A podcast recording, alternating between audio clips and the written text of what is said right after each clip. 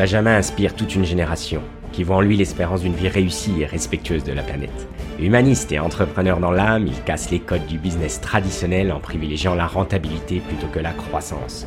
Il innove face au vide faquin perfusé au contenu LinkedIn et stimulé par des levées de fonds dont les médias raffolent. Place à l'autofinancement pour faire grandir plutôt que grossir votre petite entreprise et ainsi vous laisser du temps pour voir grandir vos enfants. En parallèle à son emploi, Benjamin a su tirer parti du web pour développer ses qualités d'artisan et devenir petit à petit indépendant financièrement. Il s'est aligné à ses convictions en produisant sa propre nourriture, il se déplace désormais à vélo et court le marathon en 2h40. Il ouvre ainsi de nouvelles perspectives pour le monde. À travers ce podcast, il répond à vos questions les plus complexes tout en vulgarisant ses expériences d'entrepreneur et d'intrapreneur. Alors rejoignez l'aventure et vous aussi expérimentez une vie plus équilibrée et surtout alignée à vos convictions. Je te le dis maintenant, j'ai plus de tabou quoi. Juste, je remets un peu ton droit. Voilà, c'est bon. Euh, salut, euh, salut Stan, bienvenue à toi. Salut Ben. Alors aujourd'hui, je voudrais qu'on tourne cette interview autour de l'artisanat. Et la question qu'on va se poser ensemble, c'est est-ce qu'on peut réussir sa vie avec le web quand on est artisan? Aujourd'hui, euh, je ne vais pas te déstabiliser dès le début de la, la vidéo, Tu peux y mais aller, tu peux. je pense que dans, dans ma tête, tu es, peut-être l'artisan qui est actuellement le plus riche à mes yeux. Ok. Donc on verra ce que c'est que la richesse, hein, forcément, mais, euh, mais en tout cas, je le pense. Donc du coup, bah, je voudrais qu'on retrace un petit peu ta vie. Tu vas bien sûr présenter euh, ton entreprise, mais tu vas commencer par te présenter toi. Donc bah écoute, on t'écoute. Est-ce que tu peux nous parler de, donc, de ton background et euh, de ton éducation et de l'environnement dans lequel tu as, grandi? Ouais, avec plaisir. Alors moi j'ai fait euh, des études scientifiques et en aquaculture pendant 10 ans pour en fait qu'elles me servent jamais dans la vie. donc je suis l'exemple même du gars qui a passé du temps à l'école pour rien. Et donc passionné de poissons, j'ai fait des études en aquaculture et après j'ai tiré vers l'informatique parce que ce qui m'a fasciné plus que les poissons, c'est vraiment la pêche à la mouche. Et donc j'ai vu avec l'internet comme toi une possibilité d'aller euh, partager mon artisanat avec le, le monde entier. Quoi. Ça, ça a été ça pour, euh, pour synthétiser. Quoi. Tu as grandi où du coup alors? Donc moi je suis d'Épinal dans les Vosges à la base, donc aussi euh, grand milieu euh, de, de pêche à la mouche avec la Moselle, hein, les, les vallées vosgiennes, tout ça, puis plus loin la Loue, la Saule, l'Ornain, la Meuse, donc euh, une grosse envie d'exploration. Mais moi euh, j'aime pas forcément ma terre natale parce que je suis vraiment un attiré de, de l'étranger, de l'autre côté de la rive, mais ça on, on en parlera plus tard. Ok. Les, les parents, peut-être l'éducation, le type d'éducation, Ouais. ce que faisaient tes parents? Ah bah moi c'est définitif pour mon entreprise, ça a vraiment posé les bases, sachant que je suis un peu bipolaire. Donc mon père, grandes études, vétérinaire, grosse boîte, corpo, grosse entreprise, tout ce que j'aime pas. Et ma mère, euh, artiste euh, bohème, complètement euh, lâchée. Donc deux parents complètement bipolaires, avec une mère complètement artiste et un père complètement corpo, qui, ce qui est un peu devenu ma boîte au final, avec un mélange de, rigueur et d'artiste. quoi. Bah, Justement, alors comment comment t'es venu cette idée d'entrepreneuriat? Et puis bah, au final les raisons profondes de, base, qu'est-ce qui a fait que tu as voulu entreprendre? Ouais, moi je pense c'est. Alors j'ai mis du temps à le comprendre, mais c'est une nature en fait qui s'est révélée contre laquelle j'ai pas pu lutter en fait.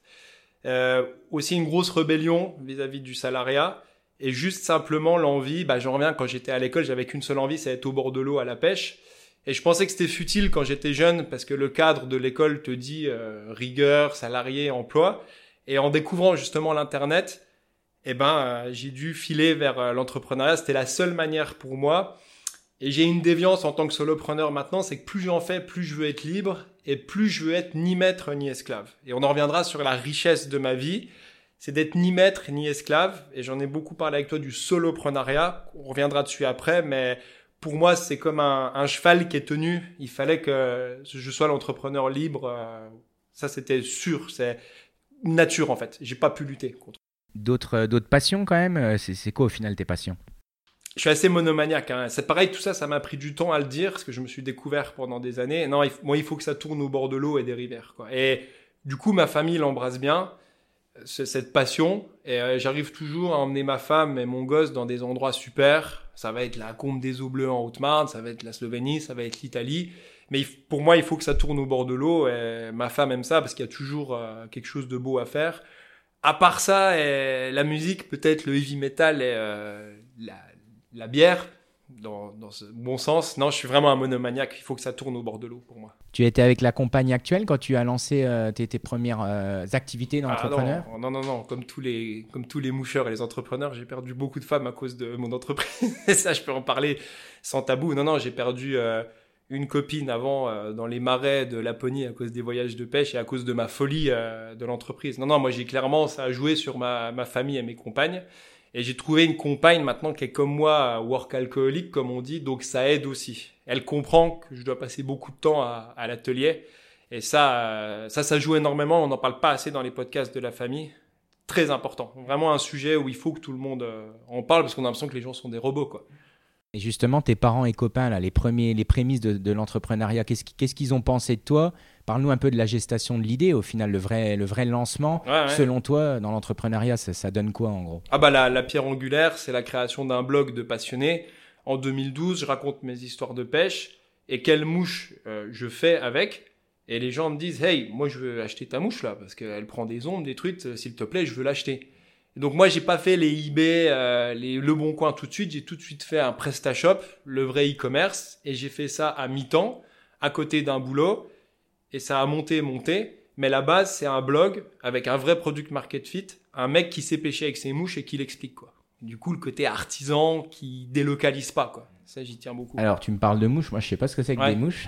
Ouais, il faut expliquer. tu ouais. nous en dis un petit peu plus. C'est Mm. quoi ton produit, la base de ton produit? Qu'est-ce qu'une mouche? Mm. Et, voilà le, but de ton, de ton produit, l'intérêt du produit pour le client actuellement. Hmm. Pour ceux qui sont pas vraiment dans la pêche, il y a deux grands styles. Il y a les appâts un peu vivants, un peu sales, qu'on dit les, les vers de terre, les poissons, tout ce qui pue un peu. Puis il y a la pêche propre, hein, la pêche à la mouche, où avec des plumes et des matériaux synthétiques, on va imiter quelque chose. Donc par exemple une sauterelle, une mouche, ça va être une imitation avec la mouche, une sauterelle, parce que la truite va manger une sauterelle. Donc c'est tout ce monde fantastique qui est propre, où on a plein de matériaux, et c'est un terme généraliste qui s'appelle une mouche, comme la mouche qui vole, qui va se poser sur l'eau, que le poisson va manger. Donc je, je m'applique toute ma vie à recréer la nature. Ça peut être un papillon, ça peut être une souris, ça peut être un asticot, mais avec des matériaux propres que euh, j'envoie à, à mes clients. Quoi. Donc c'est très artistique. Quoi. Mais, mais ce qui est fou, c'est que bon, ça a l'air quelque chose d'assez ancestral, hein, j'imagine. Euh, pourquoi toi, quand tu es arrivé, euh, tu as, réussi à avoir de la demande tout de suite euh, quid, quid de tous les autres qui ont eu la même idée que toi euh, sur un sujet euh, très, euh, très basique quoi, au final? Enfin, je veux dire, tu n'as pas inventé un nouveau produit au moment où tu es arrivé, de, ce que j'imagine. Ça existait depuis très longtemps, c'est ça? Ah bah c'est même pire que ça. Bon, historiquement, la pêche à la mouche d'imiter des insectes, ça remonte à sûrement à l'an euh, 1000 ou 1200 en Bulgarie. Ça, c'est le côté historique. Mais sur le côté business, toutes les semaines, il y a un mec qui essaye de faire ce que je fais. Et moi, mon explication, ce qu'ils n'ont pas compris, c'est que moi, j'ai synthétisé les choses. Là où tout le monde fait une collection de 1000 mouches pour faire du marketing, moi, j'en fais 50, mais avec des explications. Moi, je suis quelqu'un qui fait des mouches avec un guide. C'est toute la différence. Les gens, ils te donnent un catalogue, la redoute de mouches avec zéro explication, parce qu'elles sont faites au Kenya par des esclaves, voilà. Alors que quand tu as un vrai artisan qui connaît, qui vit son produit, comme toi, tu vas être capable d'expliquer, ouais, voilà, cette taille de mouche-là, elle pêche à cet endroit-là, sur la Sorgue, sur la Seine. Je donne des connaissances avec mes mouches. Et c'est ce que tout le monde n'arrive pas à faire. Le catalogue, il suffit pas, quoi. Ok, et euh, bah justement, pour te lancer, ça donne quoi au niveau euh, investissement, euh, financement, etc. Comment tu as fait les, les premiers mois, les premières années à ce niveau-là? Alors, j'ai une chance énorme, c'est un business à grosse marge. C'est pas pour ça forcément que je suis riche financièrement, mais on a un produit artistique, c'est comme un tableau d'art où on met un hameçon une plume qui coûte quelques centimes et on vend ça quelques euros. Donc pour me lancer, il m'a juste fallu un étau à 50 euros, un bon PC Mac parce que je suis un peu geek aussi, ce qui m'a aidé, je suis bon en internet. Et en fait, ça m'a coûté euh, 1000 euros de me lancer, le siret zéro avec un auto-entrepreneur. Et après, euh, de la marge directement, puisque tu investis 100 euros d'achat, tu vas tout de suite faire 500, 1000 euros.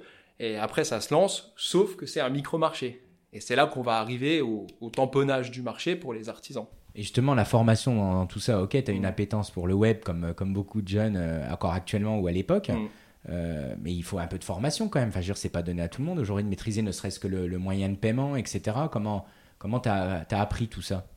Moi, j'ai vraiment fait du minimal optimal où euh, c'était juste la plateforme minimum PrestaShop avec beaucoup, beaucoup, beaucoup d'informations sur YouTube. Donc, beaucoup de vidéos d'informations et un terminal de paiement simple sur un PrestaShop ou un WordPress. Donc, j'ai jamais eu besoin d'être un super geek avec des codages, des choses compliquées. Ce que je voulais, c'est que le client ait convertisse sur une plateforme le rêve que je lui avais vendu en réalité. Donc j'ai pas eu besoin d'être un gros geek et c'est pour ça que tu sais que je suis assez primitif avec un PrestaShop, un WordPress. Euh, je cherche 5 minutes comment brancher PayPal et la carte bancaire Et le reste, j'arrive à convaincre les gens de la qualité et ils déclenchent presque l'achat tout seul. Quoi. C'est, euh, Donc aujourd'hui, alors, tu te, tu te définis plutôt comme un, un artisan euh, ou plutôt un entrepreneur Parce que j'ai l'impression qu'il faut quand même la double casquette.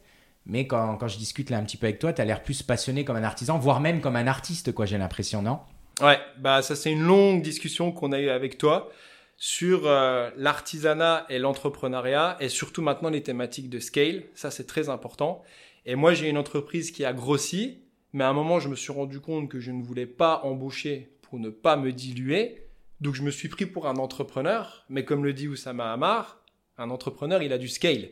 Et moi à un moment, une production étalée avec 2, 3, 4 employés, Ninfévolution, son âme n'existe plus. Donc j'ai décidé, après des longues discussions avec toi, de me définir comme un artisan du web, quelqu'un qui produit de la haute qualité en petite quantité. Et maintenant, j'assume ma qualité, j'assume la garantie que je fournis et j'assume qu'il n'y ait que moi sur le navire pour être en direct avec les clients, pour pas me diluer. Donc artisan du web.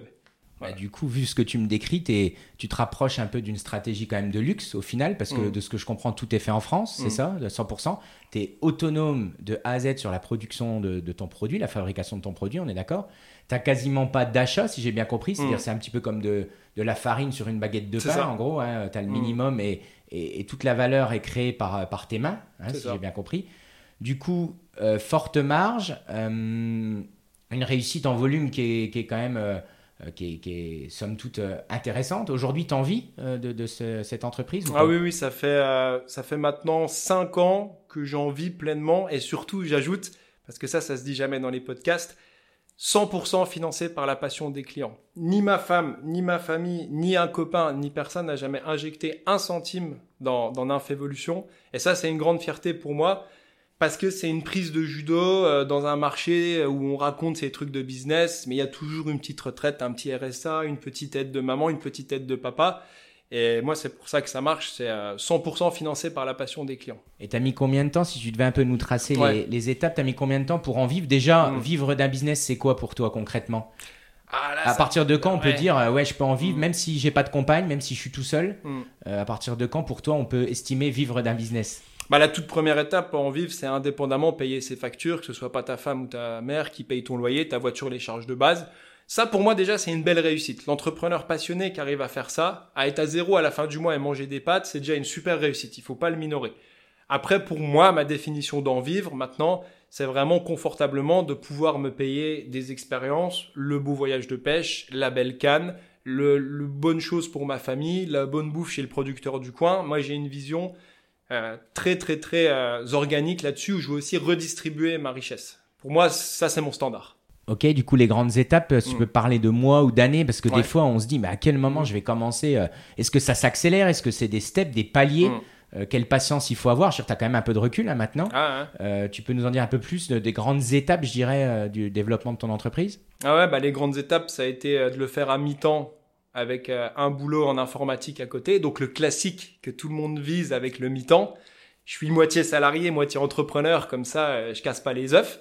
Et pour moi, en fait, non. Moi, je suis de la trempe d'entrepreneur où faut brûler les bateaux. Donc à un moment, cette entreprise où je bossais d'informatique a fermé. Et avec ma femme, bah, elle m'a dit, allez, tu te mets un coup de pied au cul, maintenant tu vas. Donc là, j'ai vraiment brûlé mes vaisseaux. Hein, c'est l'école des entrepreneurs qui brûle les vaisseaux. Et là, j'avais une base de clients existante. Donc j'ai fait deux ans à mi-temps et je suis plongé là-dedans. Je payais à peu près mes factures, mon loyer, c'était euh, précaire. Et quand j'ai plongé dedans, là, j'ai vraiment bossé sur le service client. Et là, il y a eu un espèce de petit boom exponentiel. Je suis passé de 50 clients à 200. Et quand tu fais un bon produit, il n'y a pas à se stresser. C'est vraiment le message que je veux faire passer aux entrepreneurs. Si ton produit, il est bon, tout viendra avec Du derrière. coup, tu as de la récurrence, j'imagine. Ouais. Tu as, beaucoup ce qu'on appelle de churn, c'est-à-dire tu Mm. perds beaucoup de clients. euh, Mm. euh, c'est quoi la proportion à peu près de clients qui reviennent euh, dans- actuellement Ou peut-être à l'époque, peut-être que ça a évolué aussi sur ce ouais. point. Ah oui, il y a une grosse évolution parce que moi, je suis devenu de plus en plus clivant en fait. J'ai dit de plus en plus ce que je pense et j'ai minimalisé de plus en plus ma gamme en augmentant la qualité et la garantie. C'est-à-dire que j'ai introduit une garantie indestructible. Donc c'est très clivant parce que le prix il est cher. Parce que les gens ils vont aussi payer une garantie. Et j'ai en fait une base de clients que je crie pas trop, que je veux pas développer parce que euh, ouais j'ai un, un retour client qui est excellent puisque euh, de toute façon ils sont bichonnés quand ils viennent chez moi et ils sont tenus par une garantie. Donc en fait, si tu veux, ils sortent pas quoi. Une fois qu'ils rentrent chez moi, je les garde. Quoi. Donc ton prix, il est cher ou alors Ouais. il est élevé? Parce que c'est différent. Ouais, c'est différent. ouais. Non, il est. je- c'est toi qui m'as appris ça, on a longuement discuté, maintenant je pense qu'il est juste. Parce que les gens, ils payent une garantie chez moi et ils payent aussi toutes des informations données en plus. C'est-à-dire que sa mouche, il va savoir comment la pêcher. Et puis, il sait que c'est Stan qui l'a fait.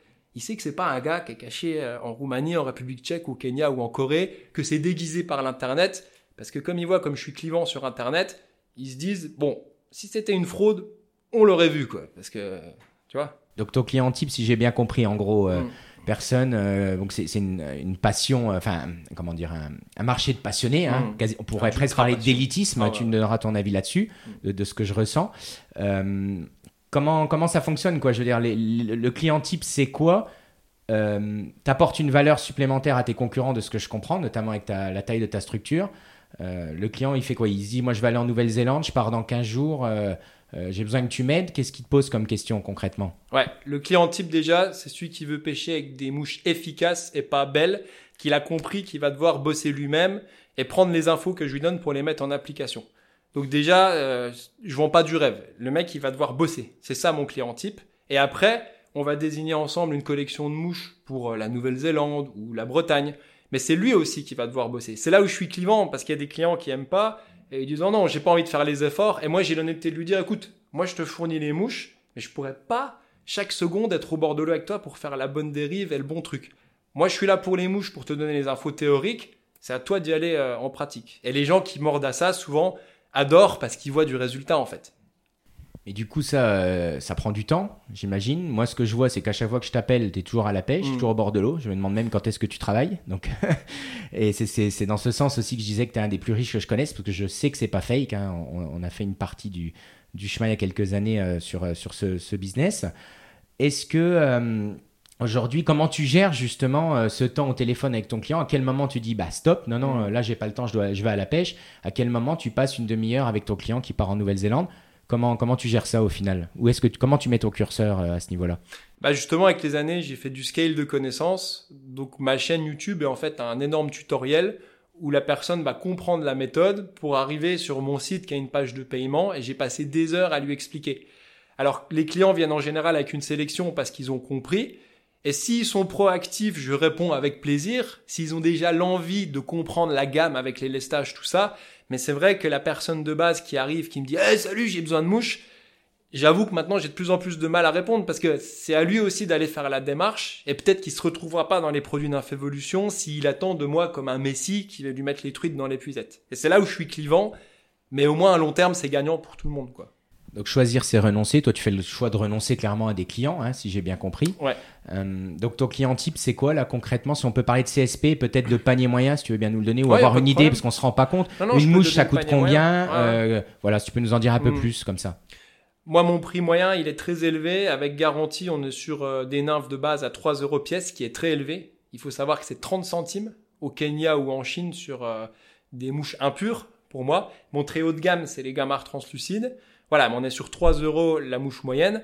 En panier moyen, un client il va dépenser chez une Infévolution à peu près 80 euros, ce qui va lui permettre de faire 2-3 mois de pêche.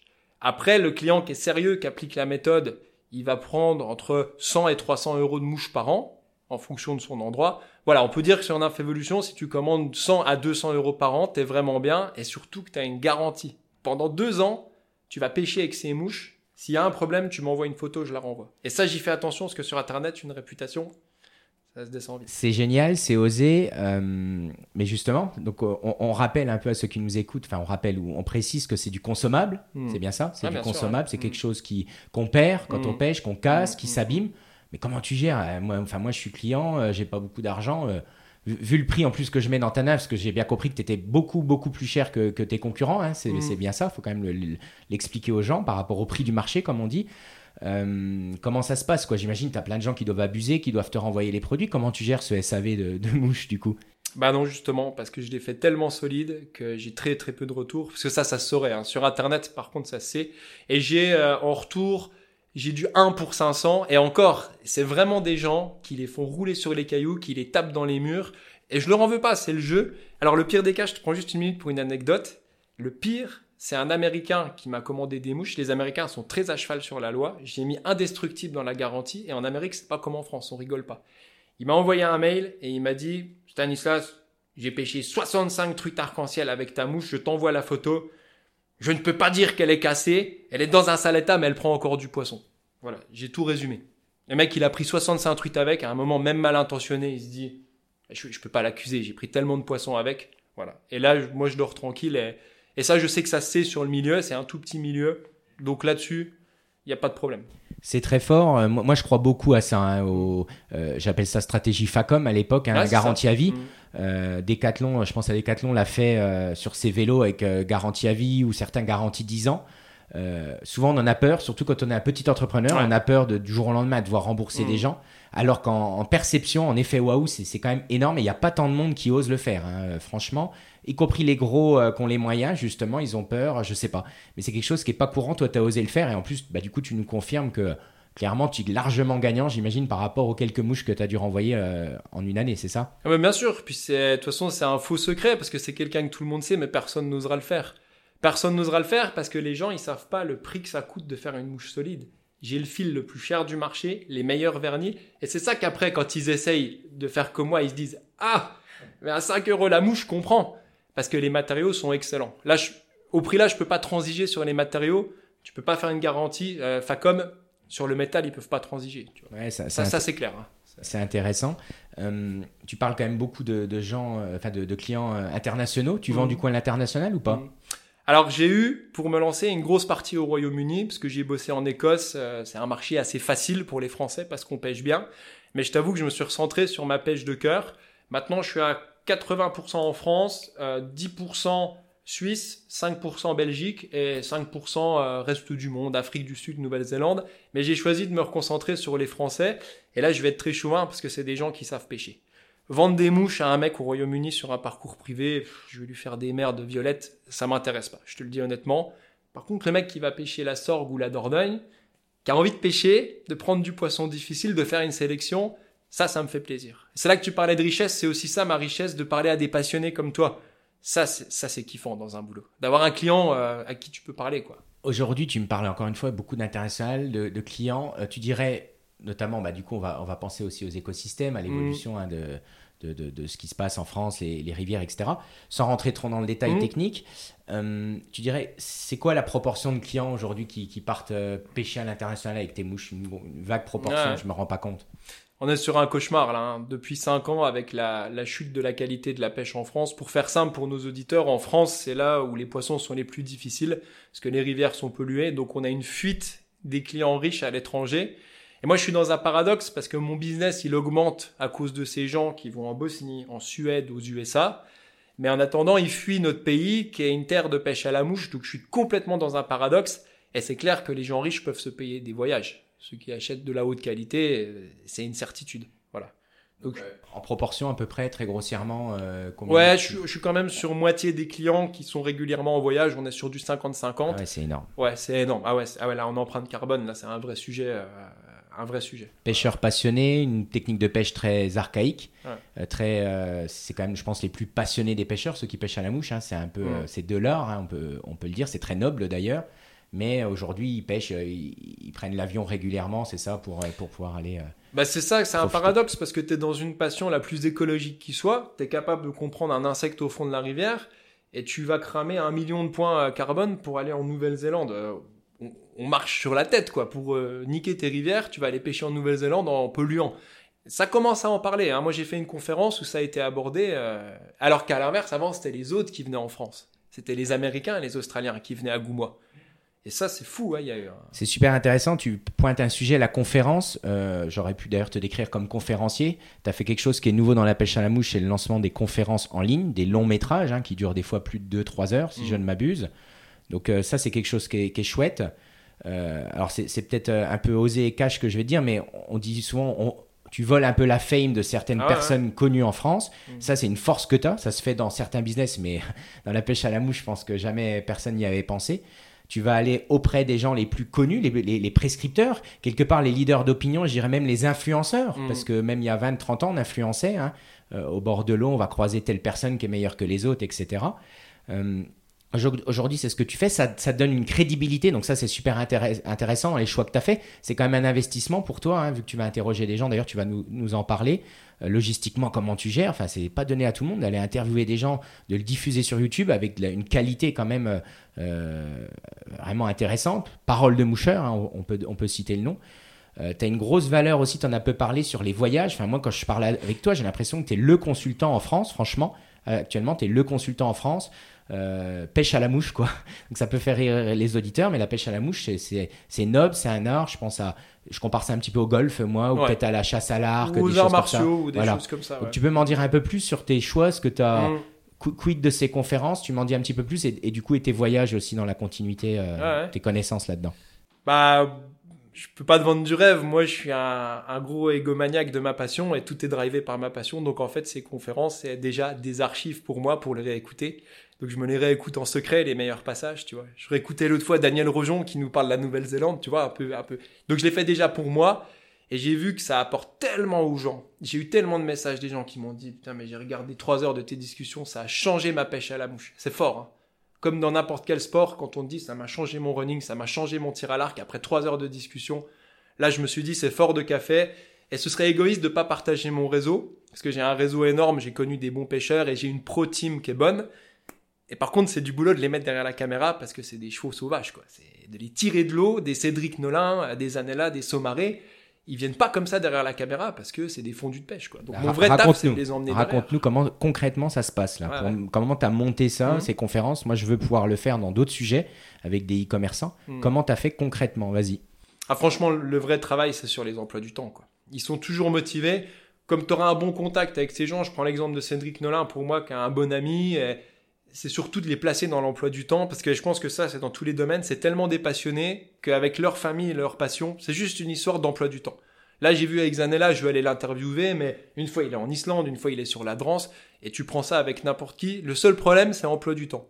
Quand tu les bloques 4 heures, tu démarres la caméra, c'est du petit lait à boire. Euh, moi, les 4 heures de conférence, je te mens pas, Ben, ça passe comme une demi-heure. Enfin, je pense que ça se voit sur. Et c'est ça que j'aime bien à l'heure actuelle, ça ment pas ces vidéos. On voit les sourires, on voit les anecdotes. euh, Mais je pense que c'est transversal à toutes les passions. Hein. Ces conférences de passionnés. euh, Tu nous parles un peu de la logistique des coûts concrètement. Donne-nous une journée type là quand tu pars à l'autre bout de la France Mm. Ouais. les interviewer. Comment ça se passe? Comment tu gères? Euh, Mm. dis- Dis-nous. Moi j'ai envie de faire pareil sur d'autres sujets. Ouais. J'ai envie de te copier. Dis-nous comment tu fais. Pour le moment, je me suis déjà mis à 3-4 heures de route max du, du Grand Est, hein, d'Épinal, parce que je tiens à me payer un caméraman pour passer un bon moment. Moi, j'ai toujours le doute de la technique, je suis pas bon là-dedans, je suis monomaniaque, je sais mener la discussion, mais je me paye un caméraman, ça a un coût. C'est une agence qui s'appelle Elixir des Frères Lunaires sur Nancy, ça a un coût. Faut penser au trajet qui lui coûte, faut le nourrir, faut qu'il passe les 4 heures avec nous. Ce que les gens savent pas, c'est que 4 heures enregistrées, c'est au moins 4 heures de dérochage. Après, il y a le montage, il y a l'insertion sur YouTube. Donc ça me coûte des deniers que je réinvestis et clairement je mets de ma poche.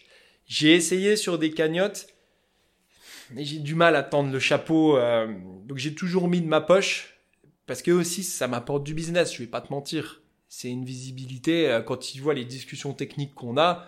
Que Cédric il monte mes gamards, qui prend des trucs comme ça avec, je, je te cache pas que forcément les gens ils se disent euh, ouais il y a- il y, a un truc quoi. Après la diffusion, clairement, tu Mm. suis sans l'augmentation des ventes. Franchement, de quel, de quel niveau Tu peux nous en dire un peu plus là-dessus sur le retour sur Ouais, investissement? Bah comme moi je suis pas comme toi, je suis pas un data analyst, je suis un artisan, je laisse juste la vague arriver. Non, tu le vois pas directement, mais tu vois bien que sur les ventes, euh, il y a un effet de ces vidéos techniques quoi. Ok. Alors, on va, on va aller un peu plus dans le détail du, du cœur du réacteur. Euh, je ne l'ai pas trop précisé, mais voilà, on a, on a vu un peu la partie présentation. On va aller dans le détail un peu plus technique euh, avec le cœur du réacteur. Et ensuite, on parlera. Alors, je ne sais pas si ça sera en vidéo ou pas.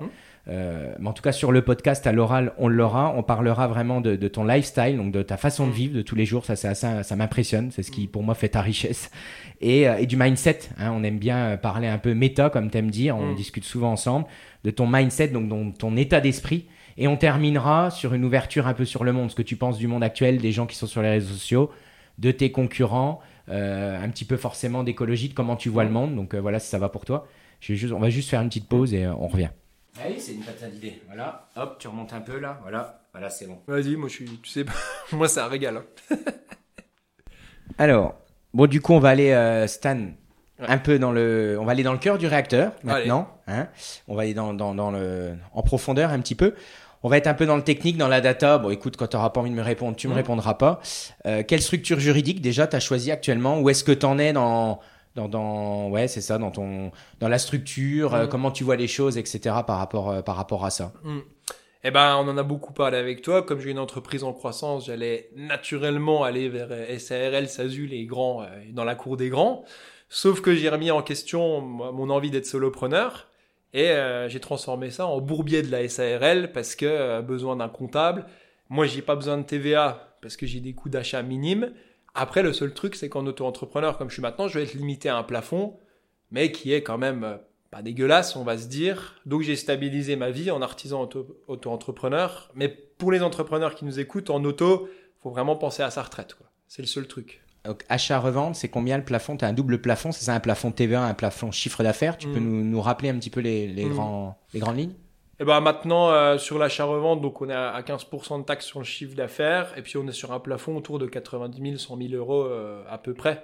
Donc euh, voilà, il y a plein d'exemples comme moi euh, qui vont faire coiffeur, vendre de l'ail de l'ours, euh, vendre des objets tournés sur bois, qui peuvent se retrouver dans ce que je fais en auto. Sachant aussi que l'auto-entrepreneur a moins mauvaise presse maintenant. On est tellement allé loin dessus en France que c'est quelque chose qui va rester. quoi. Donc il y a, y a plus de honte à être auto-entrepreneur, même si les banquiers n'aiment pas. Donc pour toi, euh, donc 90 000, euh, 100 000 euros Mhm. euh, pour ne pas payer de TVA. Mhm. Tu payes uniquement en gros 14-15%, c'est ça, de charge sur ton, euh, ton chiffre d'affaires que tu Mhm. déclares chaque trimestre. C'est bien ça? c'est ça. Et si tu dépasses, qu'est-ce qui se passe du coup ensuite? Si tu dépasses ces 90 000 Bah moi là-dessus je te dirais pas parce que j'irai pas, mais par contre tu oublies quelque chose de prendre en compte, c'est ton foyer fiscal qui ça pèse énormément. Parce que si tu as une femme qui est work alcoolique comme moi qui fait travailler le foyer, prenez bien en compte le foyer fiscal parce que ça, et puis les petites CFE, mais c'est vraiment le foyer fiscal à voir avec madame parce que ça, ça joue sur le couple. Je pense qu'on n'en parle pas assez de ça. Ouais, c'est, merci de le dire. Ouais. Euh, donc 90 000 euros, euh, je le précise, c'est, euh, pour la TVA. Ça te Mm. permet de ne pas payer de TVA. Donc ça, c'est quand même quelque chose. Il y en a même qui disent que c'est de la concurrence déloyale, hein, ceux qui Ouais, sont dans le bourbier de la clair, hein. SARL. Et ce que tu dis là, si j'ai bien suivi, c'est qu'en gros, ce que tu déclares en termes de revenus euh, au fisc chaque année, comme on doit tous faire, euh, euh, vient s'ajouter forcément à ce que gagne ta compagne, Mm. toi en l'occurrence, Mm. et ça peut vite faire euh, gonfler, c'est ça, l'assiette fiscale, en gros, euh, le, le taux d'imposition, c'est ça que tu dis? Bah ouais, surtout sur des CA qui dans l'entrepreneuriat sont rien. Quand on parle d'un CA de 100 kilos euros, ça n'existe même pas dans les cours de l'entrepreneuriat. Donc si tu as une femme qui bosse, bah ça varie vite sur euh, 100 kilos euros l'apport d'un salaire d'une femme à l'année si elle bosse dur en France ou à l'étranger. C'est parce que le, le CA de l'auto-entrepreneur, il est petit. Si tu es sur une SARL avec des 4, 500, 700 000, le foyer fiscal de la femme, après, il, il s'étouffe si tu veux. Mais quand tu choisis une vie comme moi, un peu frugale en auto-entrepreneur, bah, si ta femme, elle bosse beaucoup, c'est pas négligeable, tu vois. C'est super ce que tu dis, Mm. franchement, on n'entend jamais parler de ça. Plus je m'étais intéressé à ce sujet. Donc en gros, pour repréciser, dis-moi si je me trompe, c'est qu'il y a un abattement de 70% de ton chiffre d'affaires. Mm. Quand on déclare, euh, donc on déclare par exemple 100 000 euros de chiffre d'affaires aux impôts en fin d'année, on a un abattement de 70%. Ça veut dire qu'aux yeux des impôts, ton salaire égale 30% de ces 100 000 euros. On est d'accord? Moi, je suis très mauvais là-dessus. Je te laisserai faire les trucs parce que euh, moi, voilà, je fais mes mouches. C'est ma, ma femme qui gère un peu plus ça globalement. Mais ce que j'ai compris, c'est sur des petits CA, si on reste en auto, attention à madame ou le, le conjoint, la conjointe, ce qu'elle fait parce que euh, ça peut faire varier la balance. On est sur des tout petits chiffres hein, parce qu'il y a qu'un salaire. C'est ça que les gens oublient. C'est un tout petit chiffre d'affaires, 100 000 euros par an. Moi, J'ai plus ou moins, mais t'as qu'un seul salaire à payer. C'est ça que les gens analysent jamais. Quand ils entendent entreprise d'infévolution, ils croient que c'est la grande entreprise, 2, 3, 4 salariés. Non, il y a des formes euh, un peu plus nomades euh, d'entreprise, solopreneurs. Et là, c'est un vrai sujet dont on parle jamais, le soloprenariat. Donc en gros 30%, donc c'est 30 000 euros. Donc si j'ai bien suivi, donc euh, tu déclares l'équivalent d'un d'un salaire, c'est un exemple, hein, Mm. euh, parce que 100 000, voilà, ça tombe juste et on est sur les plafonds Mm. de, le, de, de la TVA. Euh, ça veut dire qu'aux yeux de l'État, tu as un salaire moyen de 30 000 euros. C'est pour ça qu'il y a un abattement de 70 000. Donc dans ton cas, par exemple, tu as un salaire de 30 000 euros. Donc si je suis un peu ton raisonnement, on a tout intérêt, quand on est auto-entrepreneur, artisan, Mm. à maximiser sa marge, si j'ai bien compris. Et c'est là où ça fait sens, du coup, ton, ton business model, si j'essaye de te suivre un petit peu. Et c'est c'est là que c'est précis, parce que moi, je suis pas bon dans tous ces chiffres de fiscalité, mais moi, ce qui est important, c'est que c'est du business model Picasso. Ça me, ça, ça me coûte rien en achat. Et il y a des artisans, en fonction de leur nature, qui auront besoin de TVA, parce qu'ils auront beaucoup de coûts d'achat et une grosse marge aussi. Moi, c'est très important. Sur une mouche qui me coûte 3 euros, il y a quelques centimes d'achat, c'est-à-dire rien. Donc, il est spécial pour ça, mon business model. Mais il va peut-être pas être vrai. Pardon. Voilà. Te- voilà. que- une mouche que tu vends 3 euros. Une mouche que je 3 vends 3 Voilà. euros, elle me coûte quelques centimes. Après, il y a, il y a la poste, il y a plein d'autres frais. Mais attention à bien analyser. Peut-être certaines personnes ont besoin de TVA. Quand tu es dans l'achat-revente avec des stocks dans des hangars, euh, la TVA, elle va t'aider. Et après, en SARL, tu pourras charger un restaurant, tu pourras charger de l'essence. Dans mon cas, j'ai très peu d'achats. Donc la TVA, pour moi, c'est une balle dans le pied, en fait. Ok, c'est intéressant. Donc la formule un peu magique de, de ce que je comprends, c'est d'aller euh, titiller le plafond de la Mhm. TVA, donc aux alentours de 100 000 euros Mhm. en tant que prestation euh, commerciale, on va dire. Euh, on paye uniquement ces 14-15% de charges chaque Mhm. trimestre. On paye en fin d'année euh, 30% quelque part du chiffre d'affaires, hein, en gros, et on a à peu près l'assiette de ce qu'on va donner à l'État. Donc, on a tout intérêt, en gros, un business solopreneur, en- auto-entreprise, on a tout intérêt à maximiser euh, sa marge, Ah bah en oui, gros, bah ça, c'est plutôt que son chiffre ouais. d'affaires. Et d'ailleurs, j'ai plusieurs comptables qui me l'ont dit. C'est intéressant aussi d'avoir la vue des comptables. Et il faut aller en voir, hein, parce que c'est aussi compliqué ces comptabilités-là. Et les comptables disent ça à chaque fois. euh, non, non, bosse ta marge. Elle reste sur le plafond. Tu seras, euh, si tu vis à Lyon, euh, à Paris, dans des grandes villes françaises, avec environ 80, 100 000 euros de chiffre d'affaires, tu seras dans une vie à peu près équitable. Sinon, comme je dis, bourbier de la SARL tout seul. Une SARL, une SASU tout seul, il faut quand même des chiffres d'affaires costauds. Hein. On est euh, sur, on n'est plus sur du petit zodiac, là on est sur du paquebot, hein. 400, 500 000, et- mais c'est un carreleur de base. Hein. À Paris, une, entreprise de BTP, euh, 500 000, elle les fait comme ça. Ok. Donc toi, du coup, tu as zéro salarié, tu n'as même pas actuellement des personnes qui t'aident, tu fais pas le choix, euh, non, Non. de Non. rien déléguer. Non, ouais, ouais. Et ça, c'est plutôt philosophique. Là, on est sur le méta, ni maître ni esclave. J'ai quand même un sacré problème là-dessus, mais je maintenant je, je l'accepte en fait. Je l'ai accepté parce que le passage sur une SARL en mode paquebot avec des salariés me me fait peur dans la gestion des gens. J'ai vraiment un rapport à l'atelier euh, intime, quoi, si tu veux. La rigueur, ta friction, ta crainte actuellement, c'est la paperasse, si j'ai bien compris au final, Ah c'est ouais. ça? Ah oui, oui, oui. Ah bah pour les artistes, c'est... Enfin, je pense, hein, moi, tous les gens qui sont vraiment artistes, qui vivent de leur émotion, la gestion, c'est un enfer. hein. Et d'ailleurs, c'est ce qui a niqué beaucoup de boîtes d'artistes, euh, que tu as un talent de l'or dans les mains, mais mauvais gestionnaire. Et ça, on n'en parle pas assez souvent. hein. Faut- il faut être un minimum gestionnaire si tu veux être un bon entrepreneur, sinon tu coules le bateau. Ouais, c'est intéressant là. Euh, je vais te poser deux questions euh, un, peu plus, euh, un peu plus marrantes. De 0 à 10 du coup, quelle note tu mettrais à la maturité de ton entreprise actuellement si tu devais t'autocritiquer ou du moins autocritiquer ton entreprise? Ah, au niveau de la maturité, elle est belle, hein, je l'ai beaucoup maturée. C'est vraiment un beau fruit. C'est une belle bouteille de whisky qui a déjà bien vieilli. Et je la, je la mettrais à, à 8 vraiment parce que les derniers points, euh, c'est du méta. Quoi. À gagner, ce sera vraiment des, des super produits, euh, du super service client. Mais je, suis- ouais, je suis à 8 sur 10. En maturité, j'ai beaucoup bossé. Et c'est bien lissé, c'est bien beau. Et qu'est-ce que tu aimerais faire pour arriver à 10 alors? Est-ce que déjà tu veux le faire? Peut-être Mm. pas forcément, si je suis un peu ton, ton mindset là. Ah, si, si, je veux le faire, mais Mhm. dans une méthode. Dans un service client exceptionnel, encore plus que ça. Bah regarde, hors caméra, on va pas se mentir, tout à l'heure, je t'ai offert une boîte que je fais en cadeau aux clients. Hein, donc tu as vu que c'est une boîte qui me coûte 5 euros, taillée au laser avec une grosse truite. J'aimerais aller plus loin que ça. quoi. J'aimerais à, à mes meilleurs clients leur offrir une boîte euh, en bois, faite euh, dans les Vosges, avec euh, une truite dessinée par euh, un artiste peut-être autre que moi. Les deux derniers points, ce sera l'expérience client. Moi, j'ai gagné, moi, c'est bon. Moi, entre guillemets, je peux mourir demain. Mes mouches, elles ont pêché dans le monde entier. C'est, je suis passionné par l'expérience client. Vraiment, vraiment, vraiment. Ok. euh, et du coup, de 0 à 10, Mhm. comment te situes-tu pour reprendre tes mots sur l'échelle du kiff là actuellement dans ta vie et du coup ta vie entrepreneuriale du moins? Ouais, ouais. Tu te situes comment actuellement? Ah bah là, c'est exagéré parce que je suis à 11 sur 10 euh, des fois parce que je me paye des trucs de fournisseurs où j'ai. Bah tiens, pas plus tard qu'hier, j'ai commandé une valise aux États-Unis pour emmener des streamers. Donc là, c'est abusé quoi. Le gestionnaire, il me dirait tu, tu peux pas faire 100 euros de commande aux USA pour une valise. Donc là, je suis à 11 sur 10. Je, je, je peux pas avoir mieux sur Terre. Tu vois, j'ai abusé, j'ai commandé aux USA. Donc l'échelle du kiff, je l'explose. Et c'est pour ça que des fois, je dois tempérer mes chevaux sur le kiff, parce que sinon, le gestionnaire va tout détruire. Quoi. Je vais commander des billes euh, olives au Japon, des bandelettes de lapin euh, au Colorado. Et ma femme, là-dessus, des fois, elle me rappelle, elle me dit, hey, euh, gestionnaire, là, parce que le kiff, et encore, je me suis calmé, tu me connais. C'est super intéressant.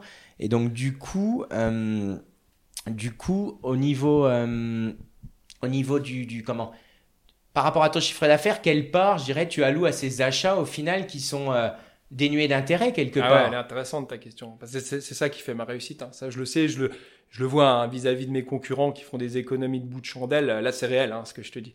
Le- L'expérience client, le cadeau, quand il reçoit une commande d'Infévolution, avec une boîte, avec une truite du Gave, parce qu'il pêche le Gave d'Oloron, avec des mouches en plus, un petit mot, un cadeau avec la carte de garantie, là, j'alloue beaucoup de sous, quoi. C'est, euh, ça doit être, honnêtement, les cadeaux clients, franchement, c'est entre 5 et 7% de mon chiffre d'affaires et c'est, c'est pas rien. hein. Qui, qui reçoit des cadeaux sur Internet dans une commande en 2023 Je te pose la question. Ouais, c'est vrai, c'est une vraie question et ça rapproche le concept que j'aime beaucoup, c'est promettre 6 C'est sur ça. 10 et délivrer 7 sur 10. Ah, mais tu marques l'esprit du client. Et puis, moi, avec mes vidéos, il voit que le mec, bon, il parle fort, il a le nez tordu, il a l'accent vosgien, mais putain, il est passionné, quoi. Euh, il dessine des truites, là. Il m'a dessiné une truite de ma rivière, quoi. C'est- Et du coup, ta North Star métrique, comme on dit, ton étoile de berger, là, actuellement, Mm. c'est quoi qui t'obsède dans, dans ta vie d'entrepreneur, là, tous les jours euh? Le bonheur client au bord de l'eau en fait. Quand je reçois une photo d'un mec, bah, pas plus tard que la semaine dernière, un client qui va en Argentine avec mes mouches Jurassic Lake, donc pour faire simple, c'est les plus grosses truites du monde. Il revient avec une photo avec un sourire comme ça.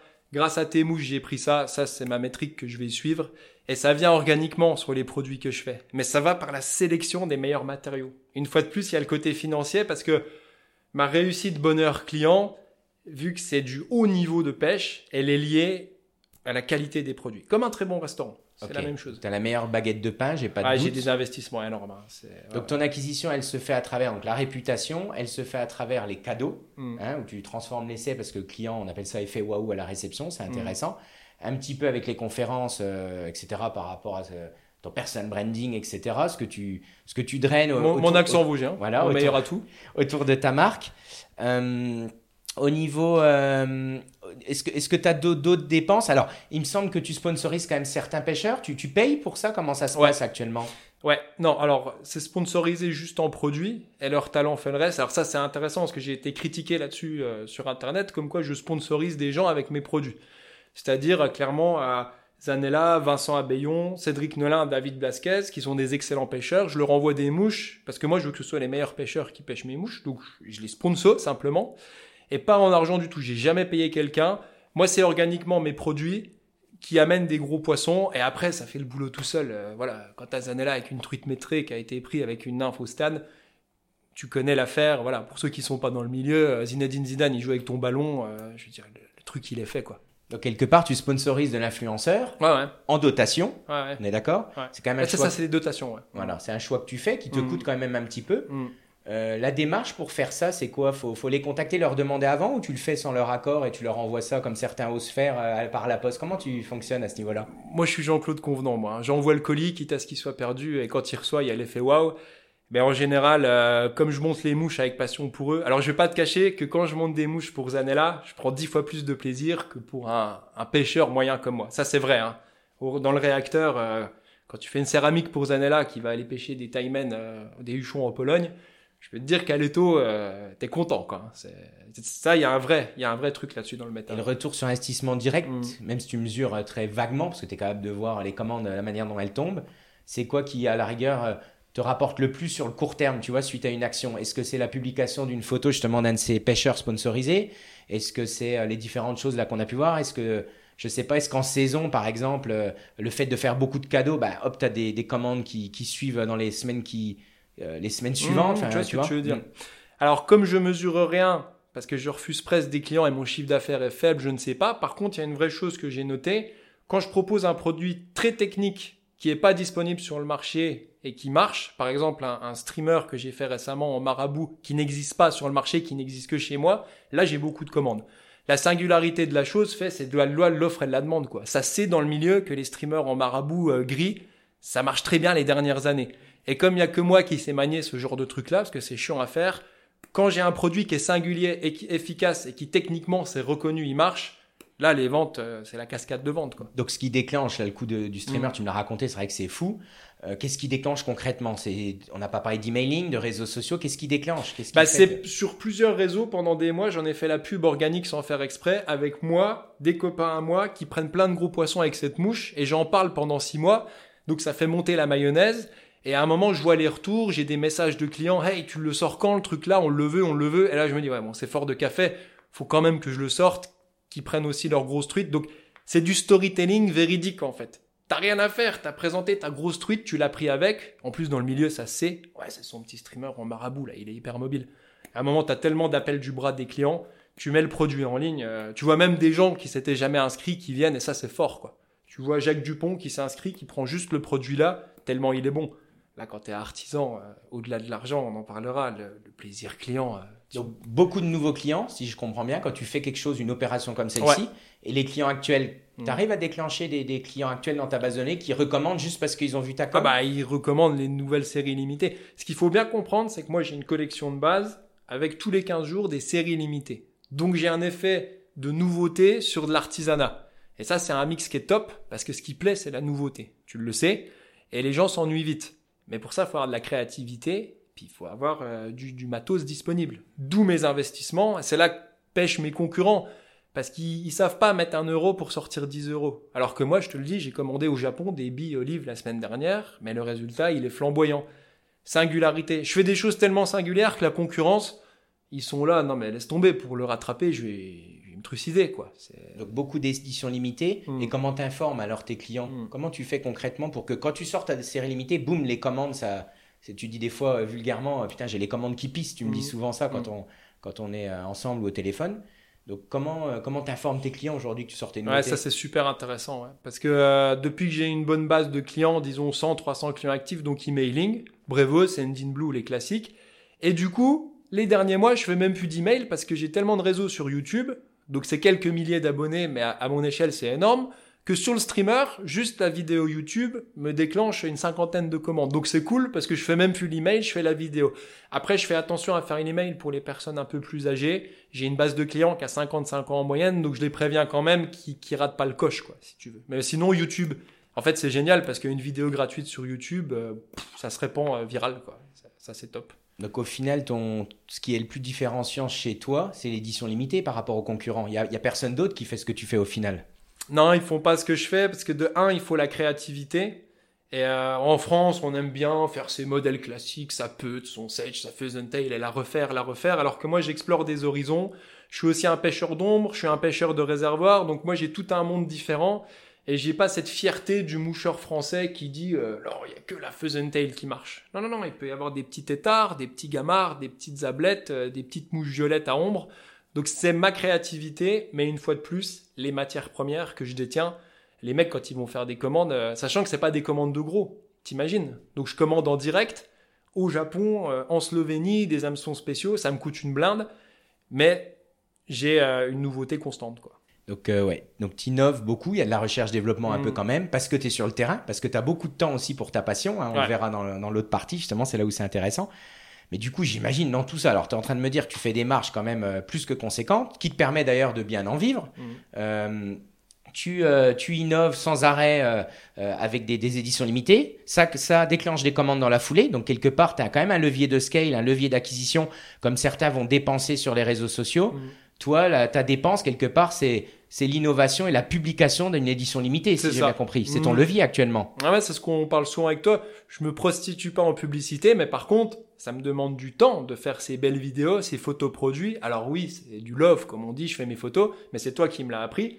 Ça me prend beaucoup de temps pour avoir un beau résultat. Et moi, mon coût, mon coût de publicité, il vient par le temps d'une vidéo YouTube. Mais elle est quand même gravée dans la roche, à l'inverse d'une publicité que tu vas payer à Mark Zuckerberg. Moi, ma vidéo YouTube, elle est gravée dans la roche et il y a, il y a un effet cumulatif. Ça, Ouais, c'est vachement important. Donc, zéro dépense sur de l'acquisition payante, c'est ça J'ai Pas de- jamais dépensé un centime pour acquérir un client. Ça, c'est la classe. Ouais, donc pas de que à la valeur produit. Ok. Et le bouche à oreille, ça il faut que tu le dises, man. Les gens sous-estiment le bouche à oreille sur Internet. Ne sous-estimez pas ça. Ça marche depuis la nuit des temps. Et sur Internet, derrière l'écran, il y a un bouche à oreille énorme. Au bord de l'eau, les gens ils se disent Regarde, le gamin Arnaf Evolution. Ça, il faut pas le sous-estimer. C'est intéressant, merci. Euh, surtout, sur, surtout sur cette cible euh, de, de personnes hein, aussi, Mm. hein, ça dépend aussi de la façon de consommer. Ensuite, euh, bah, justement, je me posais la question, euh, sur 10 heures à peu près de travail, combien de temps tu alloues à la création de contenu? Même s'il est gratuit, c'est de l'organique, Ouais. tu es un fan de l'inbound marketing d'ailleurs. Euh, à quel temps sur 10 heures de travail quel, Combien de temps tu passes à faire des vidéos, à détourer une photo, à publier sur YouTube, etc. Ah ouais, c'est une part énorme chez moi. C'est ce qui fait la nuance avec mes concurrents. Tout le monde pense que je suis bloqué, bloqué à l'étau. Oui, beaucoup.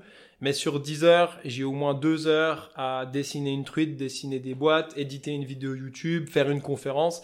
Donc ça a une part énorme en fait. Mon inbound marketing, il a une part énorme. Et ce côté organique qui est dans mon boulot fait que je suis pas seulement un monteur de mouches. Je suis aussi à, je suis ma propre plateforme de publicité. Et en plus singulière. Et c'est pour ça que je te dis souvent, mon accent vosgien et mon étordu, c'est mon meilleur atout parce que c'est ma singularité. C'est justement ça de se mettre face caméra qui fait les dernières années que putain, le mec si c'était une fraude on l'aurait vu. Tu vois, j'aime bien cette phrase là, quoi, le building public quoi entre guillemets. Du coup, sur une, une semaine, euh, déjà, tu passes combien de temps au final à fabriquer ton produit Tu dirais combien de temps à peu près euh, tu passes à l'étau, à ton atelier? Alors là, c'est intéressant parce qu'en fait, moi j'ai le contre-pied de tout le monde. Par défaut, je travaille. C'est-à-dire que quand je suis chez moi, ma maison, euh, ma vie, c'est mon atelier, c'est la même chose. Donc je travaille par défaut et je m'arrête pour la famille et les amis. Donc je suis tout le temps en train de travailler. Si je suis pas en train de faire des mouches, je suis en train de dessiner euh, une truite. Quand je suis dans la voiture, des fois au feu rouge, là, c'était pas bien tout à l'heure, mais au feu rouge, je regardais des bandelettes de lapin olive pour faire mon streamer. Donc je travaille tout le temps. Et par défaut, quand on me demande quelque chose, je m'arrête. Si tu veux aller à la pêche, tu m'appelles, je m'arrête. Si ma femme veut aller faire ci, je m'arrête. Si mon fils veut aller au parc, je m'arrête. Mais par défaut, en fait, tu vois, je travaille tout le temps. Pour moi, il n'y a pas de différence work-life balance, il n'y en a pas. Je travaille constamment et quand on me demande, je m'arrête en fait. Donc, c'est un raz-de-marée, les heures de travail que je passe, c'est même maso, quoi. C'est franchement, une fois par mois, il y a quelqu'un qui essaye de faire ce que je fais. Il dure deux mois, il refait la même chose que tout le monde et fini, il fait 400 balles par mois, euh, merci, bonsoir, quoi. Donc c'est, ils sous-pèsent les gens le temps que j'y passe et ils se disent le mec est un maso, quoi. Mais comment tu fais? T'as des secrets de productivité Moi, je comprends pas. T'as un enfant euh, actuellement. À chaque fois que je t'appelle, quasiment, t'es au bord de l'eau, t'es à la pêche. Mm. Donc, comment tu fais? C'est quoi la journée type? Tiens, de Stan. Tu, on le verra un peu plus tard après, mais là, euh, Ah globalement, ouais, comment plaisir. ou ouais. la semaine type, comme tu veux, que, que j'ai un peu Mm. une idée. Bah, par exemple, là, la semaine, la semaine type parentalité, l'année dernière, Mathias, il avait un an et demi et je pouvais le garder à la maison. Donc, c'est ça ma richesse aussi, c'est que j'ai du temps pour mes proches. Parce que j'arrête mon travail quand je veux. Donc, tous les matins de 9 à 12, c'était avec Mathias. Je l'emmenais euh, au parc, dehors, à droite, à gauche, ou dans le dos à la pêche avec papa, hein, ça marche aussi. Pour les autres sports, ça marche aussi, hein, en vélo. Et l'après-midi, par contre, c'est là que mon enfant, entre guillemets, il doit prendre le pli. Où lui, il reste à la maison faire les caplats et compagnie, et papa, il travaille à l'atelier. Et important, le dimanche à 16h, moi je suis pas en train de faire un barbecue avec des potes ou à la pêche, bien souvent le dimanche à 16h, je suis aux mouches. Mais ce qui veut pas dire que le mardi à midi, quand les conditions de pêche sont bonnes, cette liberté pour la pêche, elle est vachement importante. Tu vois, je peux piquer quand je veux un moment dans mon emploi du temps, parce que je travaille tout le temps en fait. Donc je peux choisir n'importe quand, par défaut je travaille. Là tout à l'heure je vais rentrer, je vais reprendre la production en cours, je prends la liste de commandes. Je suis vraiment un work alcoolique, mais vraiment... euh, des fois, c'est problématique pour les proches. hein, Bah, j'allais y venir. Qu'est-ce Mm. que quand les gens t'es quand quand t'es pas dans la même pièce, ils pensent quoi les gens de Stanislas? Sa femme, ses proches, qu'est-ce qu'ils disent? Bah, ils se disent que lui, il aura passé sa vie au travail, mais ce que j'ai essayé de faire, c'est d'être disponible pour eux quand ils veulent. Ils ont compris comment je fonctionne. Quand mon fils, je lui dis je bosse et euh, dans 5 heures, on va sortir faire du vélo, je lui dis et il a compris que je suis dispo. Ils savent que je travaille tout le temps, mais qu'il y a aussi des moments quand j'ai des rushs de commandes au mois de mai, bah je dois bosser et c'est le game, c'est ça qui m'offre ma liberté. Ma femme, elle a compris aussi que c'est cette grosse dose de travail qui m'offre des fois une liberté. Des fois, on doit aller chez le docteur un mardi à 15h. Hein. Une vie de salarié, c'est dur pour ça. Moi, je mets les commandes en pause. Ma femme, elle me dit, euh, on y va, on y va. Et ça, c'est une légèreté d'esprit sur l'emploi du temps. C'est fantastique. Quoi. Donc du coup, on est passé d'un quelque chose qui peut faire un peu peur, qui est même un peu précaire au début, hein, vu que tu étais encore à temps partiel. Donc au moment où tu te lances, actuellement, très franchement, avec du recul, ta compagne, elle regrette vraiment pas. Elle se dit, bah c'est quand même génial, c'est un vrai confort. Ou il y a quand même des inconvénients auxquels tu n'avais pas pensé? Non, on en parle souvent et elle regrette pas parce que l'un est salarié dans le couple et l'autre est full entrepreneur et on en parle souvent, le mix il est bon parce qu'elle, elle a quand même une solidité financière parce que même moi avec les chiffres qu'on a évoqués, c'est une forme de précarité. On peut dire ce qu'on veut dans le monde de l'entrepreneuriat, un auto-entrepreneur c'est précaire et ce mix de femme salariée et homme entrepreneur ultra libre parce que si j'étais dans le bourbier de la SARL, j'aurais peut-être pas ce temps-là. Je ferais peut-être plus d'argent, mais j'aurais pas le temps là. Et elle est contente que je reste à ce niveau-là parce que je m'occupe beaucoup de mon gamin. Et ça, c'est super, quoi. Quand t'es jeune entrepreneur libre, jeune papa, mais tous mes copains me disent, mais tu te rends même pas compte. Même moi, je m'en rends plus compte. Je vais le matin au parc voir les chevaux avec lui à 9h. J'ai mes copains, ils sont salariés, euh, ils sont là dans l'open space, quoi. Des fois, ils doivent me le rappeler. Ils me disent, rends-toi compte, quoi. Moi, mon gamin, il était à la crèche à 6 mois. Euh, Toi, les matins, tu es là tranquille avec lui, on va nourrir les chevaux, euh, on va à la pêche avec papa. Et je me suis rendu compte, sans faire exprès, j'ai fait un business model qui m'a offert cette super euh, liberté. Mais souvent, les soirs, je bosse. Il y a beaucoup de travail, hein, faut pas oublier ça. Donc actuellement, euh, tu donc t'as as été à temps plein employé à un moment donné ou pas? Oui. hein. Oui, Mm. Ah oui, oui, j'étais à temps plein dans la vraie euh, rat race, dans la vraie roue du hamster, dans une boîte d'informatique à, faire, à gérer un site internet avec les promotions, avec euh, les blabla à la machine à café. Je la connais très bien, la vie de salarié. Et je t'avoue que je veux pas y retourner. C'est vraiment, c'est même devenu, tu vois, on en a parlé, même d'employer quelqu'un, le, le rapport patron-salarié, moi j'ai un vrai problème avec ça. Un vrai problème avec ça que j'ai encore pas résolu. hein. C'est, alors je le résous parce que je suis bien avec mes clients, mais euh, embaucher quelqu'un, euh, je pense que ça parlera à beaucoup de solopreneurs qui, qui sont vraiment passionnés. Moi, c'est mon bébé, quoi. Tu touches à mes mouches. J'ai essayé de le faire. euh, non, là, je peux pas envoyer une mouche comme ça. Je peux pas envoyer de la merde, quoi. Je refaisais les mouches du mec. Je, je, je peux pas, je dormirai pas la nuit, quoi. Si le client, il a la mouche, euh, toi, t'as une entreprise, tu sais ce que c'est. Si t'envoies un ballon de rugby qui est mal patiné, je te connais, tu dors pas la nuit. Tu vois, l'amour client. Et donc actuellement, euh, en tout cas sur le papier, etc., clairement, tu gagnes mieux ta vie qu'à l'époque ou quand même pas autant? Je veux dire, aujourd'hui, est-ce que financièrement parlant, on peut se dire que le défi, il est de euh, faire ces 100 000 cas, ces 100 cas, pardon, euh, euh, en auto-entreprise? Hmm. Est-ce que, mais avec 100 cas, euh, avec tout ce qu'on a évoqué, un peu de fiscalité, tout ça, on peut quand même mieux vivre financièrement parlant ou dans tous les cas, non, ça sera quand même compliqué? Honnêtement, si on prend euh, ville classique française, euh, tu prends un, un Lyon, euh, Nantes, euh, Nancy, un gros classique, sur un salaire, sur un CA annuel de 100K, on va pas se cacher, tu feras un, un petit salaire de salarié classique. Par contre, tu auras une liberté énorme et dans ta passion, la pêche ou n'importe quelle entreprise, tu auras beaucoup d'investissements pour toi. Moi, j'ai une collection de matériel de montage qui est incroyable, mais surtout la liberté. Moi, je mets surtout maintenant la liberté, surtout la flexibilité en avant du curseur parce que je bosse beaucoup, mais je suis flexible. Et c'est ça qui change tout. Pour mon gamin ou pour les conditions de pêche. hein. Quand j'ai les commandes en cours, mais ça c'est toute une éducation au client que j'ai fait. Je vous dis, moi je suis un artisan, il me faut 4 jours pour faire ta commande, c'est assumé. Si t'es pas content, va chez AliExpress. Et ça, euh, il faut l'assumer parce que sinon tu te fais mal à long terme. quoi. Faut choisir. Hein. À un moment, t'es un artisan ou entre guillemets, t'es un esclave dans un atelier. Désolé d'être cru, mais à un moment, vaut mieux choisir ça. Ça, ça économisera du temps aux gens. Quoi. Alors, bon, on va continuer un peu dans la partie euh, lifestyle. hein, On a, on a déjà bien entamé. Euh, bah, je vais te poser la question. Tu parles beaucoup de workaholic, Mhm. j'ai cru comprendre que ta compagne était aussi dans la même dynamique, même si elle est employée. Euh, du coup, comment tu gères la déconnexion? T'as pas des moments comme ça de moins bien où tu as besoin un peu de déconnecter? Raconte-nous un peu les, les, les creux de vague de Stan. Ouais. Alors super important euh, quand je suis à la pêche, euh, par exemple mode avion, ça c'est non négligeable. Quand je suis à la pêche, et c'est pareil pour ceux qui font du running, du vélo, c'est la même chose. Mode avion, il faut que ta conjointe te permette d'être 2, 3, 4 heures euh, déconnecté. Si on n'est plus capable de faire ça, pour moi, ça c'est la limite ultime. Quoi. Le Facebook qui sonne au bord de l'eau, insupportable. Quoi. Donc j'ai ça comme déconnexion. Et à partir de 20h, 21h le soir, maintenant, comme je suis un vieux papa, euh, je coupe tout ce qui est boulot. Parce que même moi, si c'est la pêche, ça me saoule des fois les trucs de business. Et je me laisse euh, envoler dans des podcasts. euh, surtout, moi, j'aime beaucoup tout ce qui est à propos des extraterrestres, des vies, des planètes, tout ça. Donc, je suis dans un univers totalement différent. Pas de business après 20 heures. Mais par contre, j'ai eu 10 années où j'ai cravaché jusqu'à minuit. Et maintenant, j'ai dû reprendre un rythme parce que c'est plus possible à un moment. même toi, tu vrilles, quoi. Tout le temps business, business, les podcasts, les clients, les vidéos, les poissons, les mouches. Il, faut, il faut savoir marquer, euh, mettre un peu en jachère, quoi. C'est très important, je pense. Comment tu fais quand tu pars en vacances? Du coup, tu coupes ton téléphone? Comment tu peux répondre aux clients? Alors, euh, les clients, ils comprennent pas. euh, si euh, ils t'appellent, tu réponds plus. Ils pourraient presque avoir peur sur des petites structures, non? Ouais. Moi, j'ai deux styles de vacances. En famille, avec un peu de boulot à côté en France, où je peux envoyer les commandes. Et je bosse à l'hôtel ou au camping, parce que je travaille sur 3 mètres carrés. Et là, je, je laisse le site tourner, je dis rien.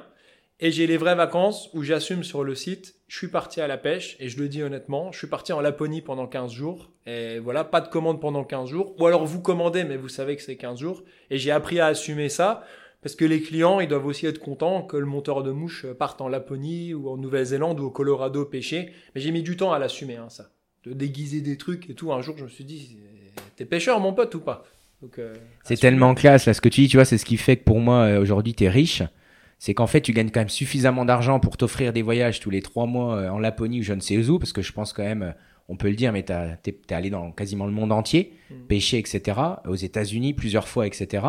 Donc tu t'offres ce luxe-là, et si j'ai bien compris, tu mets carrément une pancarte sur ta boutique en disant euh, je suis parti à la pêche, pas de commande possible pendant 15 jours, c'est ce que tu me dis. Ouais, ça c'est un choix. hein. C'est un sacré choix parce que justement dans la croissance vers les SARL, tout ça, tout ce que tout le monde rêve, les centaines de milliers d'euros de chiffre d'affaires, bah en faisant ça, tu les auras pas parce que tu coupes. Normalement, ça s'arrête jamais l'économie et là tu choisis de faire ton Pierre Rabhi, de faire de la décroissance.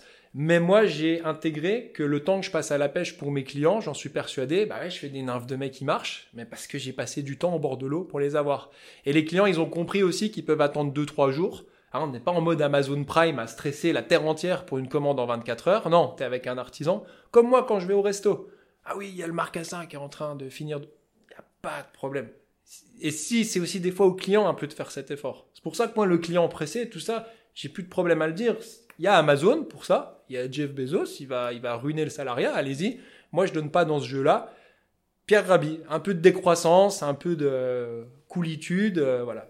C'est top. D'ailleurs, tu m'avais dit un coup euh, mettre du Pierre Rabhi dans, dans sa, dans sa Mm. machine, dans sa Ferrari. J'ai bien aimé. Euh, Bah ta, comparaison, c'est un peu comme ça que tu résumes ton business. Au Bah, final, tu essayes de mettre du Pierre Rabhi dans ta Ferrari, quoi. Bah, c'est ce que j'ai fait. J'ai vu la croissance vers la SARL et je me suis dit, c'est quoi cette Ferrari? Il y aura un virage, je vais me cracher au premier virage avec trois employés, je le sens pas. Donc Pierre Rabhi, il dirait, non, un peu de, on prend du recul, on regarde, quelles sont tes vraies valeurs? Qu'est-ce que tu as vraiment envie? Est-ce que tu veux vraiment le salaire à, à quatre chiffres, puis que tu des esclaves qui bossent pour toi pendant que tu es à la pêche, hein, le, grand patron, entre guillemets Ou alors tu veux vivre ton produit et puis que les clients ils soient contents que tu pêches tes mouches? Parce que moi je pense que quand tu vends un produit, le client, ce qu'il adore, c'est que tu vives ce produit. C'est comme toi, quand je viens chez toi, tu as tes super ballons de rugby patinés. C'est classe, son intérieur, Ruben, euh, tu vois, t'es aligné, quoi. Et ça, c'est des choix qui sont super durs, hein, parce que tu te fais emporter par la croissance. C'est ça ce que les gens, et Oussama Hamar, je le cite, mais le dit souvent, tu te rends pas compte de la puissance de la croissance. On s'en rend pas compte. Au début, tu crois que tu vas pas faire un euro. Après, ça défile. Quand ton produit, il est bon, euh, il y a du monde au portillon. Hein, Tu parles souvent de sobriété luxueuse, j'aime Mm. bien ça. Euh, on consomme peu, le moins mais mieux. Euh, on a la même philosophie là-dessus. On, on se paye, on se paye toujours le top. Par contre, on, on se paye moins de choses que la moyenne par rapport aux moyens qu'on a. Euh, Il y a une phrase aussi que tu connais, c'est work hard, play hard. Mm. Euh, comment du coup toi tu profites de tes revenus, d'expérience, etc. Comment tu arrives à concilier le Pierre Rabhi dans ta Ferrari et en même temps euh, profiter suffisamment de ce que tu gagnes? Comment tu comment tu gères ça au final? C'est c'est quoi tes Ouais, ouais. c'est quoi tes, tes kiffs quoi à toi? Bah moi, on en revient toujours au même. Hein. Je suis un monomaniaque qui aime que deux choses aller au bord de l'eau et faire des mouches. Donc en fait, le problème, il est super simple. Soit mes sous, ils vont aller dans mon atelier, mes clients, des cadeaux pour eux ou des super matériaux, ou soit dans des expériences au bord de l'eau. Ça va être aller à un réservoir à Somme-Dieu en famille avec le bon restaurant. Ça va aller tous ensemble en Slovénie euh, faire du bateau puis pêcher un peu. Ça va être euh, faire une randonnée en Laponie avec ma femme. Mais moi, le problème, il est simple. J'ai pas de questions à poser. C'est soit à l'atelier, soit au bord de l'eau. Et ma femme est, OK euh, avec ça, donc mon argent, il serait investi là. quoi. C'est ultra simple pour moi. Tu voyages ces dix dernières années, tu dirais que tu es parti euh, en voyage combien de fois à peu près par an? Je me rends- Qu'on se rende un petit peu compte de ce que, ce tu as pu faire. Ouais, en, en moyenne, j'ai pris entre deux et trois fois l'avion euh, par an cette année. Tout récemment, tu m'as éveillé là-dessus. Et j'ai vraiment eu un espèce de, dégoût. La semaine dernière, je suis allé à l'aéroport ramener euh, la, famille de ma femme. Et avec toutes ces discussions que tu m'as dit euh, dans les podcasts, les entrepreneurs, ils parlent jamais d'écologie. Et ben, j'ai eu ce petit dégoût en arrivant à l'aéroport de cet avion qui pollue. J'avais l'impression d'avoir un 4x4 avec une fumée noire et de me dire, mais attends, je vais aller au Colorado l'année prochaine, mais je vais saloper la planète alors que j'ai des bijoux de pêche chez moi en local et tu m'as vraiment vraiment fait réfléchir sur euh, l'empreinte écologique d'autant plus qu'on a une passion écologique hein. je, je fais pas du ciment donc euh, Donc, depuis que tu as ton enfant, en gros, tu as ralenti, tu es encore plus sobre, surtout Ouais. sur le transport, même si tu es minimaliste, c'est ça à Mhm. côté. mm. Et, et le passé, ça donnait quoi là? Fais-nous quand même un petit peu rêver ces dernières années. Qu'est-ce que tu allais euh, faire? Ah bah le passé c'était euh, une fois par an un grand voyage en mode Colorado euh, Mongolie plus des petits accessoires en mode euh, aller voir un copain au Danemark aller un coup en Italie en avion à l'échelle européenne. Et puis beaucoup beaucoup de voitures éloignées dans la Meuse dans les Vosges en Haute-Marne. Donc une empreinte carbone très forte. Et je dois l'avouer là-dessus j'ai j'ai un peu honte je dois te dire mais c'est un vrai débat et je préfère rentrer dedans, avoir honte et rentrer dans le débat plutôt que de balayer ça d'un verre de la main, parce que de toute façon on y passera quoi, au défi écologique. Donc euh, Donc le transport essentiellement, le reste c'est plutôt minimaliste chez Stan, c'est ça? T'es dans une maison? Ouais. Comment t'es? Non, moi par contre, c'est ultra minimaliste. Et c'est là aussi que les gens qui vont calculer vis-à-vis du, du chiffre d'affaires vont se dire Ah ouais, d'accord, c'est parce qu'il vit dans un appart de 60 mètres carrés que ça peut tenir aussi. Et c'est là que mes concurrents qui ont une grande maison à la campagne à chauffer avec deux voitures et compagnie.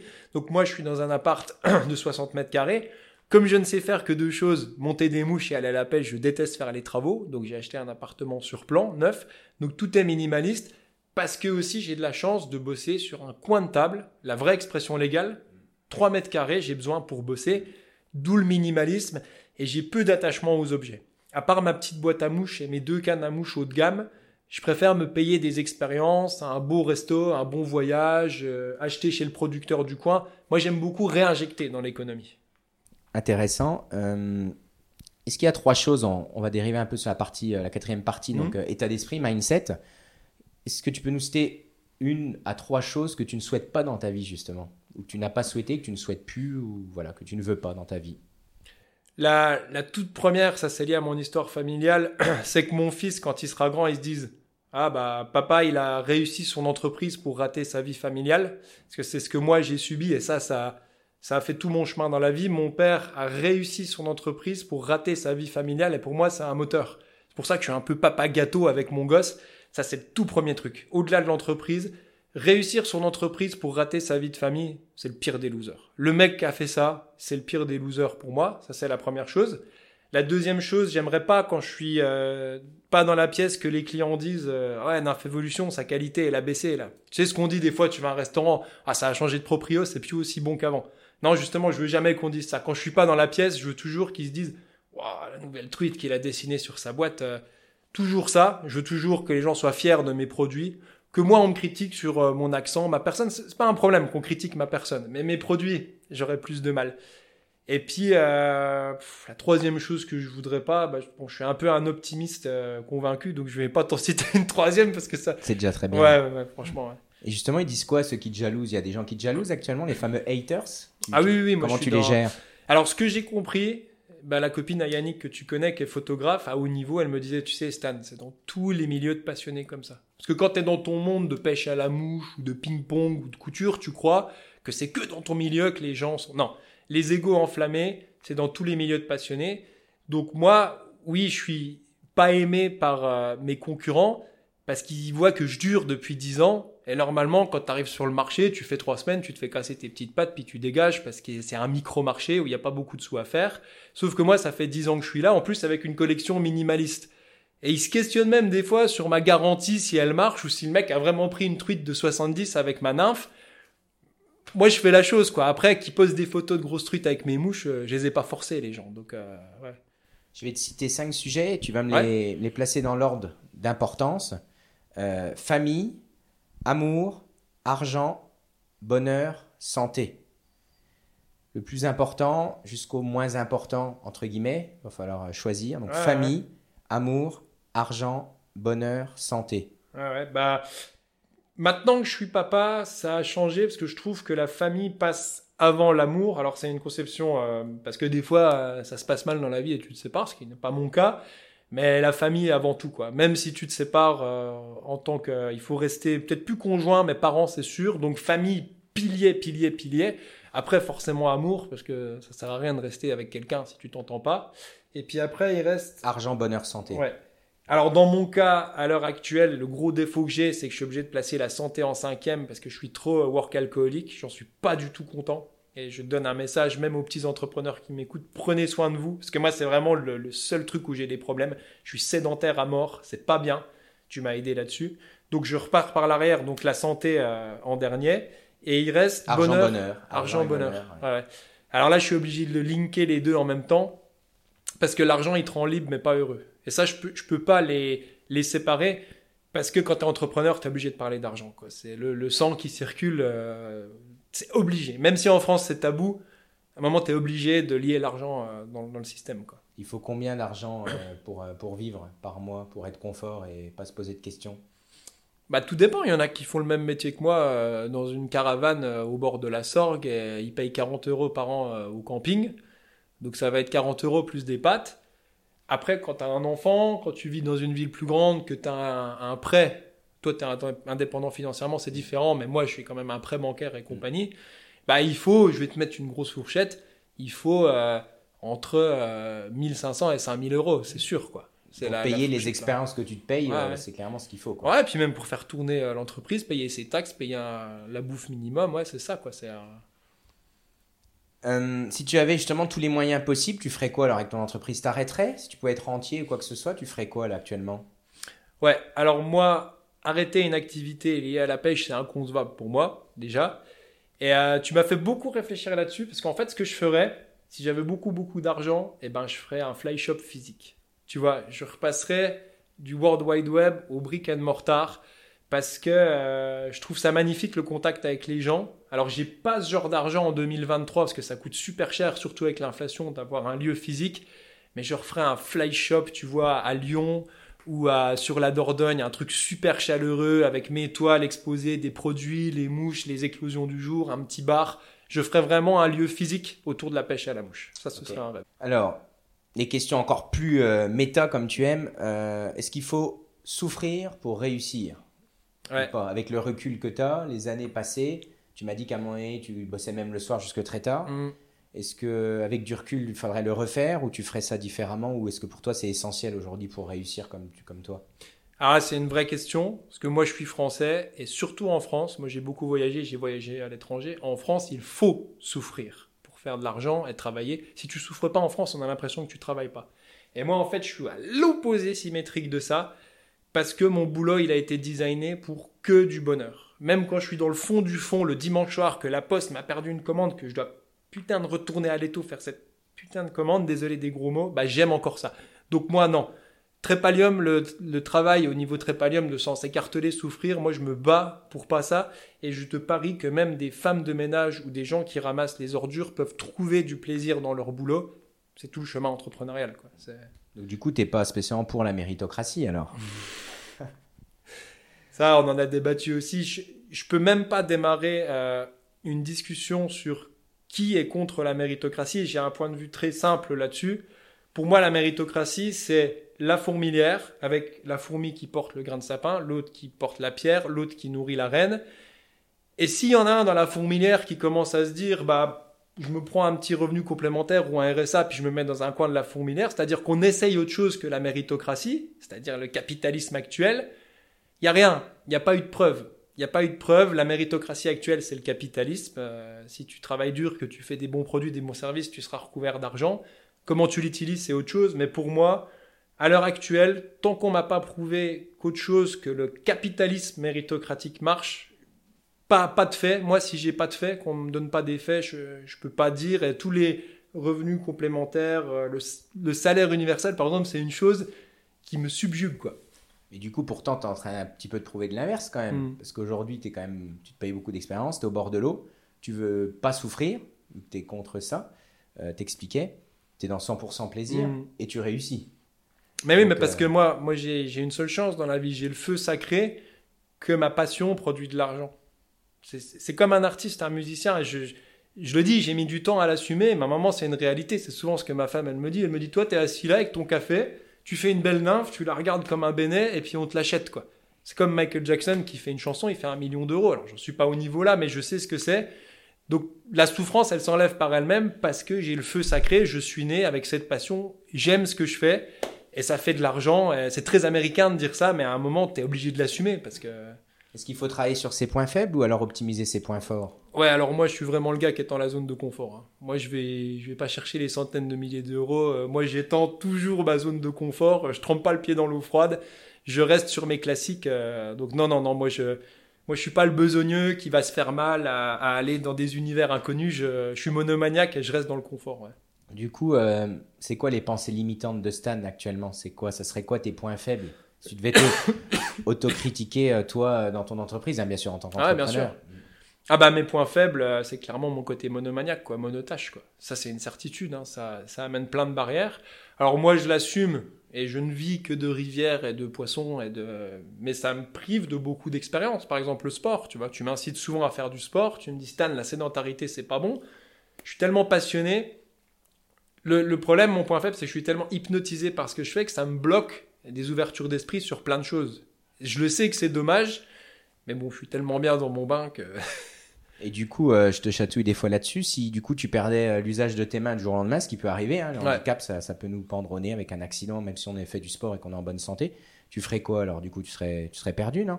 Ah bah non, moi je prends mon fauteuil roulant, puis je vais interviewer euh, tous les meilleurs pêcheurs au Colorado, en Espagne, en République tchèque. J'ai toute une, j'ai toute une carrière de Laurent Ruquier de la pêche à la mouche à faire. Non, non, il y a trop de passion dans ce monde. C'est pas grave, si je laisse l'atelier, il y, a des- il y a des paroles de moucheurs, il y a des documentaires à filmer. Non, non, il y a beaucoup de choses qu'on peut faire euh, sans ses mains. Donc si t'étais no limit ou que t'es la fameuse fuck you money, hein, Ouais. pour reprendre les termes, donc tu ferais quoi? Tu ferais beaucoup, quasiment plus que de la conférence et du contenu où, où tu te fais plaisir, c'est ça Tu seras. Ouais, Hmm? ouais, ça j'aime beaucoup. Surtout aussi les goodies de ma passion, euh, des boîtes avec euh, des trucs dessus, des tasses, beaucoup de petits objets goodies à offrir.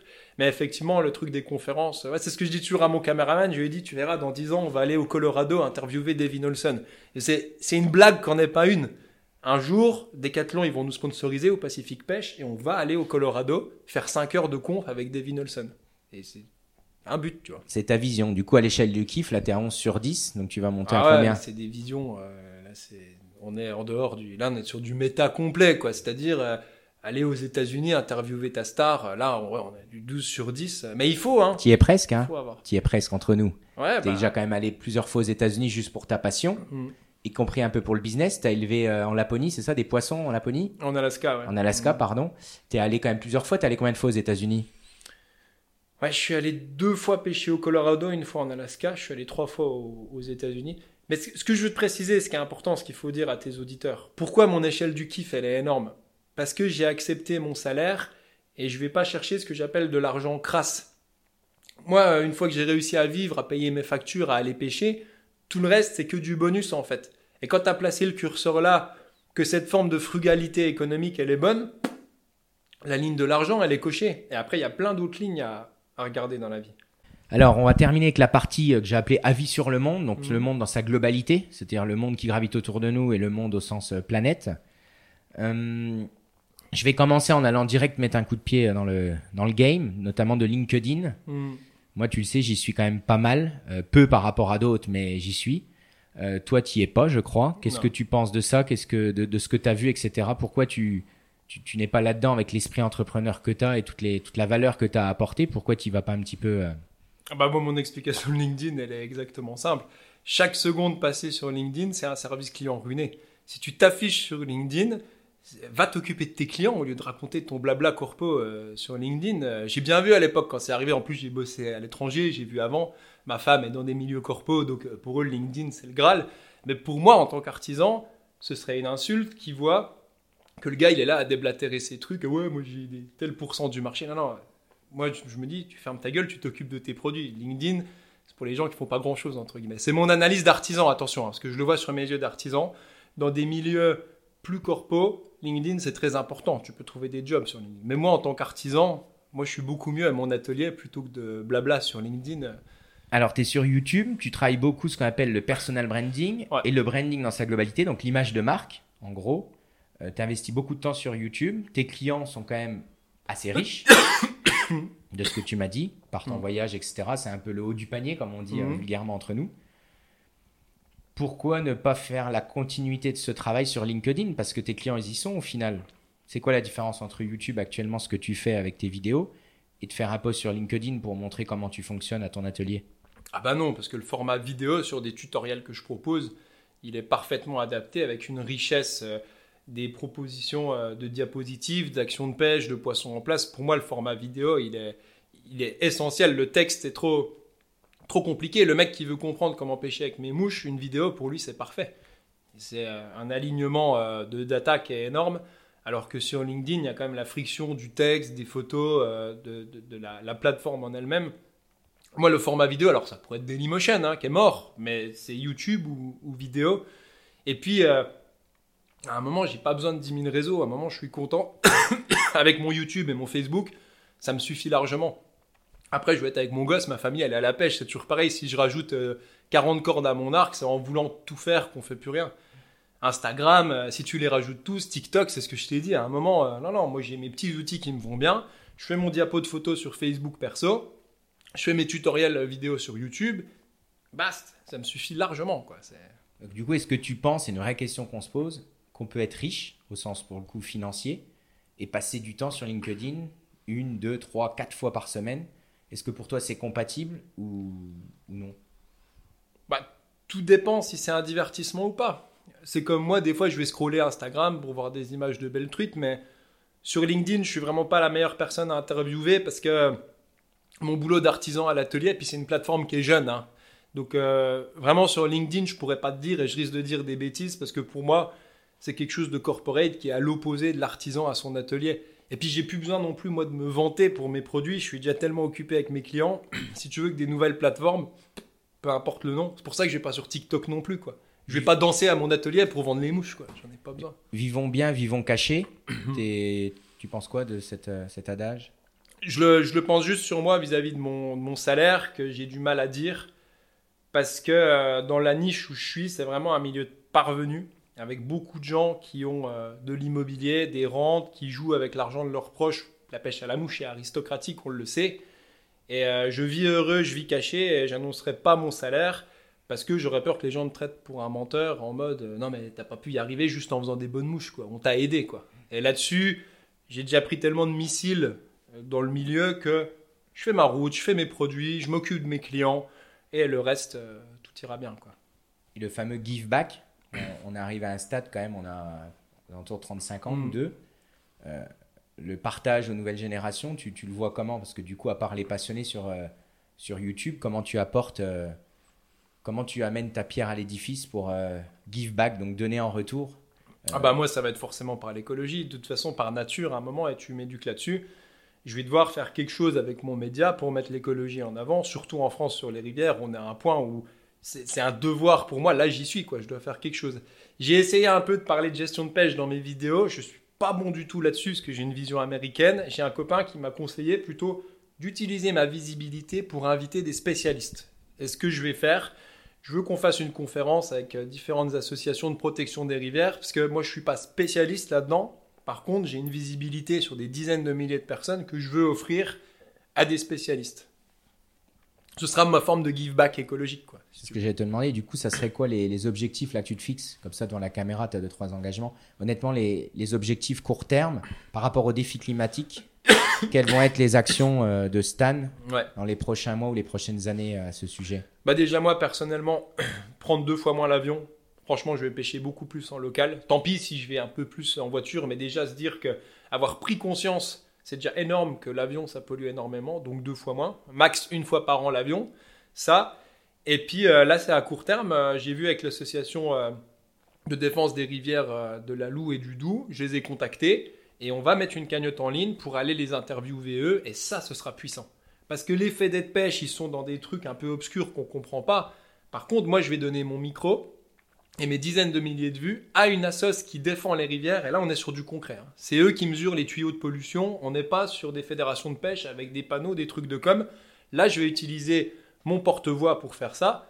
Parce que moi, je suis pas spécialiste en gestion des rivières, mais je dois, j'ai un devoir écologique maintenant. Ça, c'est clair et net. Et comme tu m'as dit, de toute façon, tôt ou tard, j'y passerai. Donc, euh, Et du coup, comment on peut être un grand fan de Oussama Hamar, Yomi Denzel ou je ne sais quoi Je sais, je sais que tu aimes bien Oussama. Il t'a quand même apporté ah dans ouais. l'entrepreneuriat.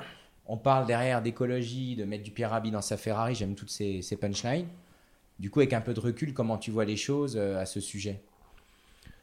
Bah, sur le point de vue d'Oussama Hamar, Yomi Denzel, moi je prends leur inspiration sur le méta, leur optimisme et euh, leur vision des choses. Par contre, euh, sur les faits qu'ils ont dans la vie réelle, qui sont plus ou moins des voleurs ou des dropshippers, ça ne m'intéresse pas. Moi, je prends leur inspiration positive. Et d'ailleurs, si j'en suis à ce point-là, c'est grâce à Oussama Hamar. Il a eu une vision des choses sur euh, le fait qu'il faut être clivant qui m'a beaucoup aidé. Maintenant, je suis comme Théo Lyon. je pense qu'il a des choses à voir avec la justice. Ça ne m'intéresse pas, c'est pas à moi de juger, mais ce sont des personnes qui m'ont énormément inspiré, tout comme Pierre Rabhi m'a inspiré aussi. Moi, je pense avoir fait un mix équilibré entre Pierre Rabhi, euh, Oussama Hamar, ou euh, même des gens clivants, par exemple, comme euh, Grégoire Gambato, qui sont des petits moyens entrepreneurs, mais qui donnent des leçons énormes, quoi. Voilà, ils, sont clivants, ils y vont, ils ont un amour client, un amour produit, et que tu sois petit comme euh, Grégoire Gambato ou grand comme Steve Jobs, l'amour client, l'amour produit, ça fait tout, quoi. Quand t'as ça, c'est le Pareto, quoi. C'est le 20% du truc. Tout le reste, après, le site web, les envois, c'est du détail, quoi. Amour client, amour produit, quoi. Customer centric. Ah, non, mais c'est depuis la nuit des temps, quoi. Du sûr. coup, il manque quoi chez eux?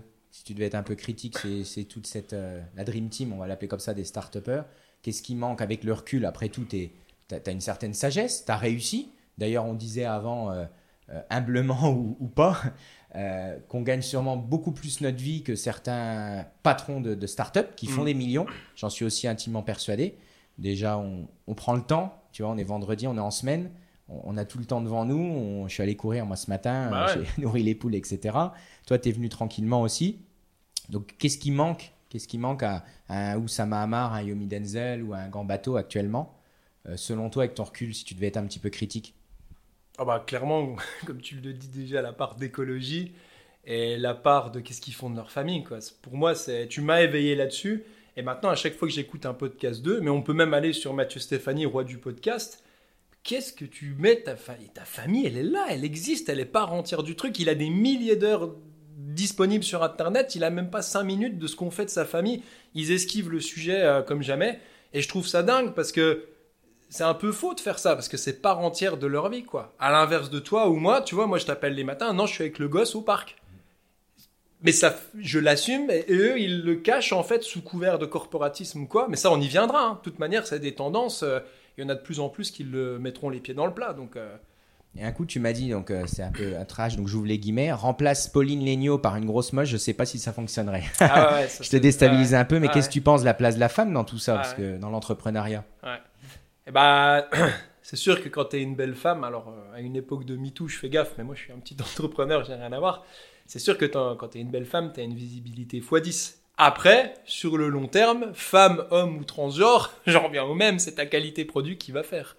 Donc que ce soit Pauline Legnaud ou une nana moche, peu importe, sur le long terme, en fait, ça lissera. Sa beauté ou pas n'aura plus euh, d'influence, mais c'est sûr qu'à court terme, quand tu es une belle nana, on est dans un monde quand même, on va pas se mentir, même une époque de MeToo ou pas, tu as beaucoup plus de visibilité qu'un gars lambda comme toi et moi. Mais à long terme, c'est le produit qui gagne la, la valeur client. Donc, euh, mais c'est sûr que ça aide. hein.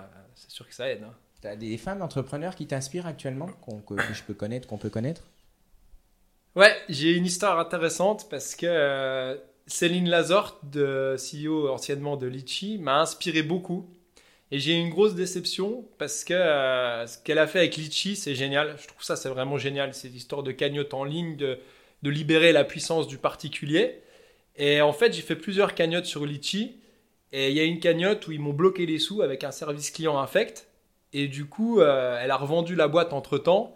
Et en fait, j'étais extrêmement déçu parce qu'ils te font tous des paillettes, les Yomi Denzel, les Oussama Hamar. Par exemple, tu sais que c'est pareil, Oussama Hamar, quand tu vas au bout du tunnel, bah, il est là, euh, vas-y, clique, clique, achète ma formation. On dirait Claudie Faucan qui est devant une voiture.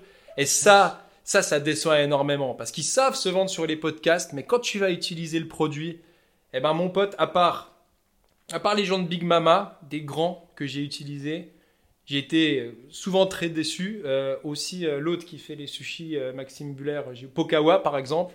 Tu vas dans un Pokawa, c'est du carton-pâte avec pas le meilleur saumon. Non mais voilà, parce qu'attention, moi j'écoute les podcasts, j'en écoute des heures. hein. Mais après, je vais vérifier le mec sous le tapis ce qu'il a. Et Big Mama, tu vas chez Big Mama à Monaco, à Paris, c'est de la cuisine italienne populaire et je peux te dire que là, là ils sont customer centric. Big Mama, c'est des rares qui m'ont pas déçu. Yomi Denzel, trop, trop d'écran de fumée. Oussama Hamar, euh, trop sulfureux. Voilà, des vrais entiers, des entrepreneurs, bah, je trouve on va les retrouver à ton niveau. Chez moi, chez toi, parce qu'à un moment, euh, il y a l'effet melon. Quoi. Quand tu- Des centaines de milliers d'abonnés, des centaines de milliers d'euros, il y, a- y a toujours un petit melon. quoi. C'est rare de les trouver intègres. Et puis, Franchement, quid de la légitimité aussi, quoi. hein. C'est chez, chez- ces gens-là, des fois on se pose la question. Je pense à Yomi Denzel. Euh, sûrement, hein, il y a des Le réussites. track record, il est où Il est quoi Tu tapes Yomi Denzel Siret sur Google ou Sama Hamar. C'est toujours euh, shady, quoi. C'est toujours des holdings, des machins à Londres quand tu creuses derrière. Alors oui, l'inspiration, mais à un moment, quid de la légitimité? Toi et moi, on est là, on est présent. Hein. T'appelles euh, Ben et Flo au service client, euh, t'as le ballon de rugby, et moi je fais les mouches, je te fais la sélection, mais eux, ils sont euh, effectivement quid de la légitimité, quoi. Et du coup, alors les trois entrepreneurs qui t'inspirent le plus? Ouais, ah bah alors là, je vais te faire une réponse groupée. Alors, il y a Steve Jobs, et ça va aller vite. Et je vais un peu hacker ta question parce que pour le reste, c'est les frères Berthollet et je vais t'expliquer pourquoi. Alors, on fait déjà Steve Jobs rapidement. Pourquoi Steve Jobs? Parce que euh, bon, c'est le Andy Warhol de l'entrepreneuriat. Chaque phrase qu'il a dit est bonne. Mais moi, ça m'a beaucoup guidé quand il a dit si tu vas être entrepreneur, il faut que ton pire des cas, tu aimes toujours ça. Et c'est ce que j'ai dit avant. Moi, j'ai mis mon curseur. Mon pire des cas, c'est le dimanche à 15h, le client va partir aux USA. Le mardi, la poste a perdu le colissimo. Ah il n'aura pas son voyage réussi, Ninfévolution ne sera pas avec lui. C'est mon pire des cas. Je me coule un café, je vais aller tôt, je le fais. Et ce pire des cas, le cul dans le fossé, au fond du fond pour moi, c'est toujours du kiff. Et je conseille vraiment, ça c'est inspirant ce que Steve Jobs il a dit. Si dans ton pire des cas tu aimes encore, parce que la route elle est longue, hein, ça va être dur. Ça c'est la petite histoire de Steve Jobs. Mais deux personnes qui m'ont vraiment inspiré, c'est les frères Berthollet. Alors je te plante le cadre. On est en Belgique, au sud de la Belgique, dans une jolie ville qui s'appelle Bastogne. Et il y a une friterie depuis les années 70 qui est maintenant une brasserie qui est tenue par la famille Berthollet depuis 70 ans. Et c'est là que l'inspiration vient. Tu sais ce qu'on dit des frères Berthollet en Belgique? Ils sont tellement riches qu'ils pourraient arrêter de travailler. Et comme moi, je vais toujours analyser les gens au fond du fond, ah, je dis ça, ça m'intéresse. Parce que j'ai été manger à leur restaurant qui s'appelle Le Wagon, qui est une vraie brasserie belge, avec des vrais plats belges, avec un marcassin des Ardennes, avec une seule. Et quand tu vas manger au wagon, et je défie tous ceux qui m'écoutent d'y aller, et eh ben ces fameux frères Berthollet, qui sont tellement riches qu'ils pourraient s'arrêter de travailler, ben ils sont au cœur du réacteur. Ils passent les plats, ils vont vérifier la sauce du marcassin, ils vont te servir la bière, ils vont faire gaffe que le verre à bière il soit un peu humidifié pour qu'il n'y ait pas de mousse. Et la vraie leçon d'entrepreneuriat, c'est que tout le monde dit Ah, ils sont tellement riches qu'ils pourraient s'arrêter de travailler. Mais ce que les gens ne savent pas, c'est que pour un entrepreneur, un vrai, pour moi, la richesse, c'est juste un pilier en fait sur lequel euh, les gens sont heureux. Donc les frères Berthollet, ils détiennent euh, la moitié de la ville de Bastogne, ils sont riches à en crever. Mais ce qui les fait vibrer, c'est pas ça. C'est ça que je veux que les, entrepreneurs, même ou les gens lambda, comprennent. Quand ils nous voient des animaux comme toi et moi, c'est pas le chiffre d'affaires à la fin de l'année. Oui, il y a ça. Mais il y a l'amour que tu as à ton produit. Euh, toi aussi, tu me fais rêver comme entrepreneur. Quand tu m'envoies des vidéos là hors caméra, regarde, tu es à l'atelier, tu me montres une patine d'un ballon. T'as pas besoin d'être Steve Jobs, hein c'est ça, c'est ça aussi que j'aime pas dans les podcasts, c'est toujours les mêmes. Ouais, euh, les Steve Jobs, les Blablacar, euh, les, les mythiques, tout ça. Hey, il y a des milliers de petits entrepreneurs qui sont super inspirants. Hein. T'as pas besoin de faire 3 milliards d'euros pour être un, un, vrai entrepreneur intègre, quoi. Donc moi, des mecs comme ça, les frères Berthollet, ils sont super riches, mais leur kiff, c'est l'expérience client. Ah, tu manges là-haut, tu t'en souviens. Le mec, il est millionnaire, il va passer les plats. Hein. Il y a un verre qui se pète, il est millionnaire, il va essuyer. Là, Là, je pense que tu vois, enfin pour moi, c'est ma forme d'entrepreneuriat qui m'inspire. Après, à l'inverse, je te tiens un peu sur cette question, mais elle est intéressante.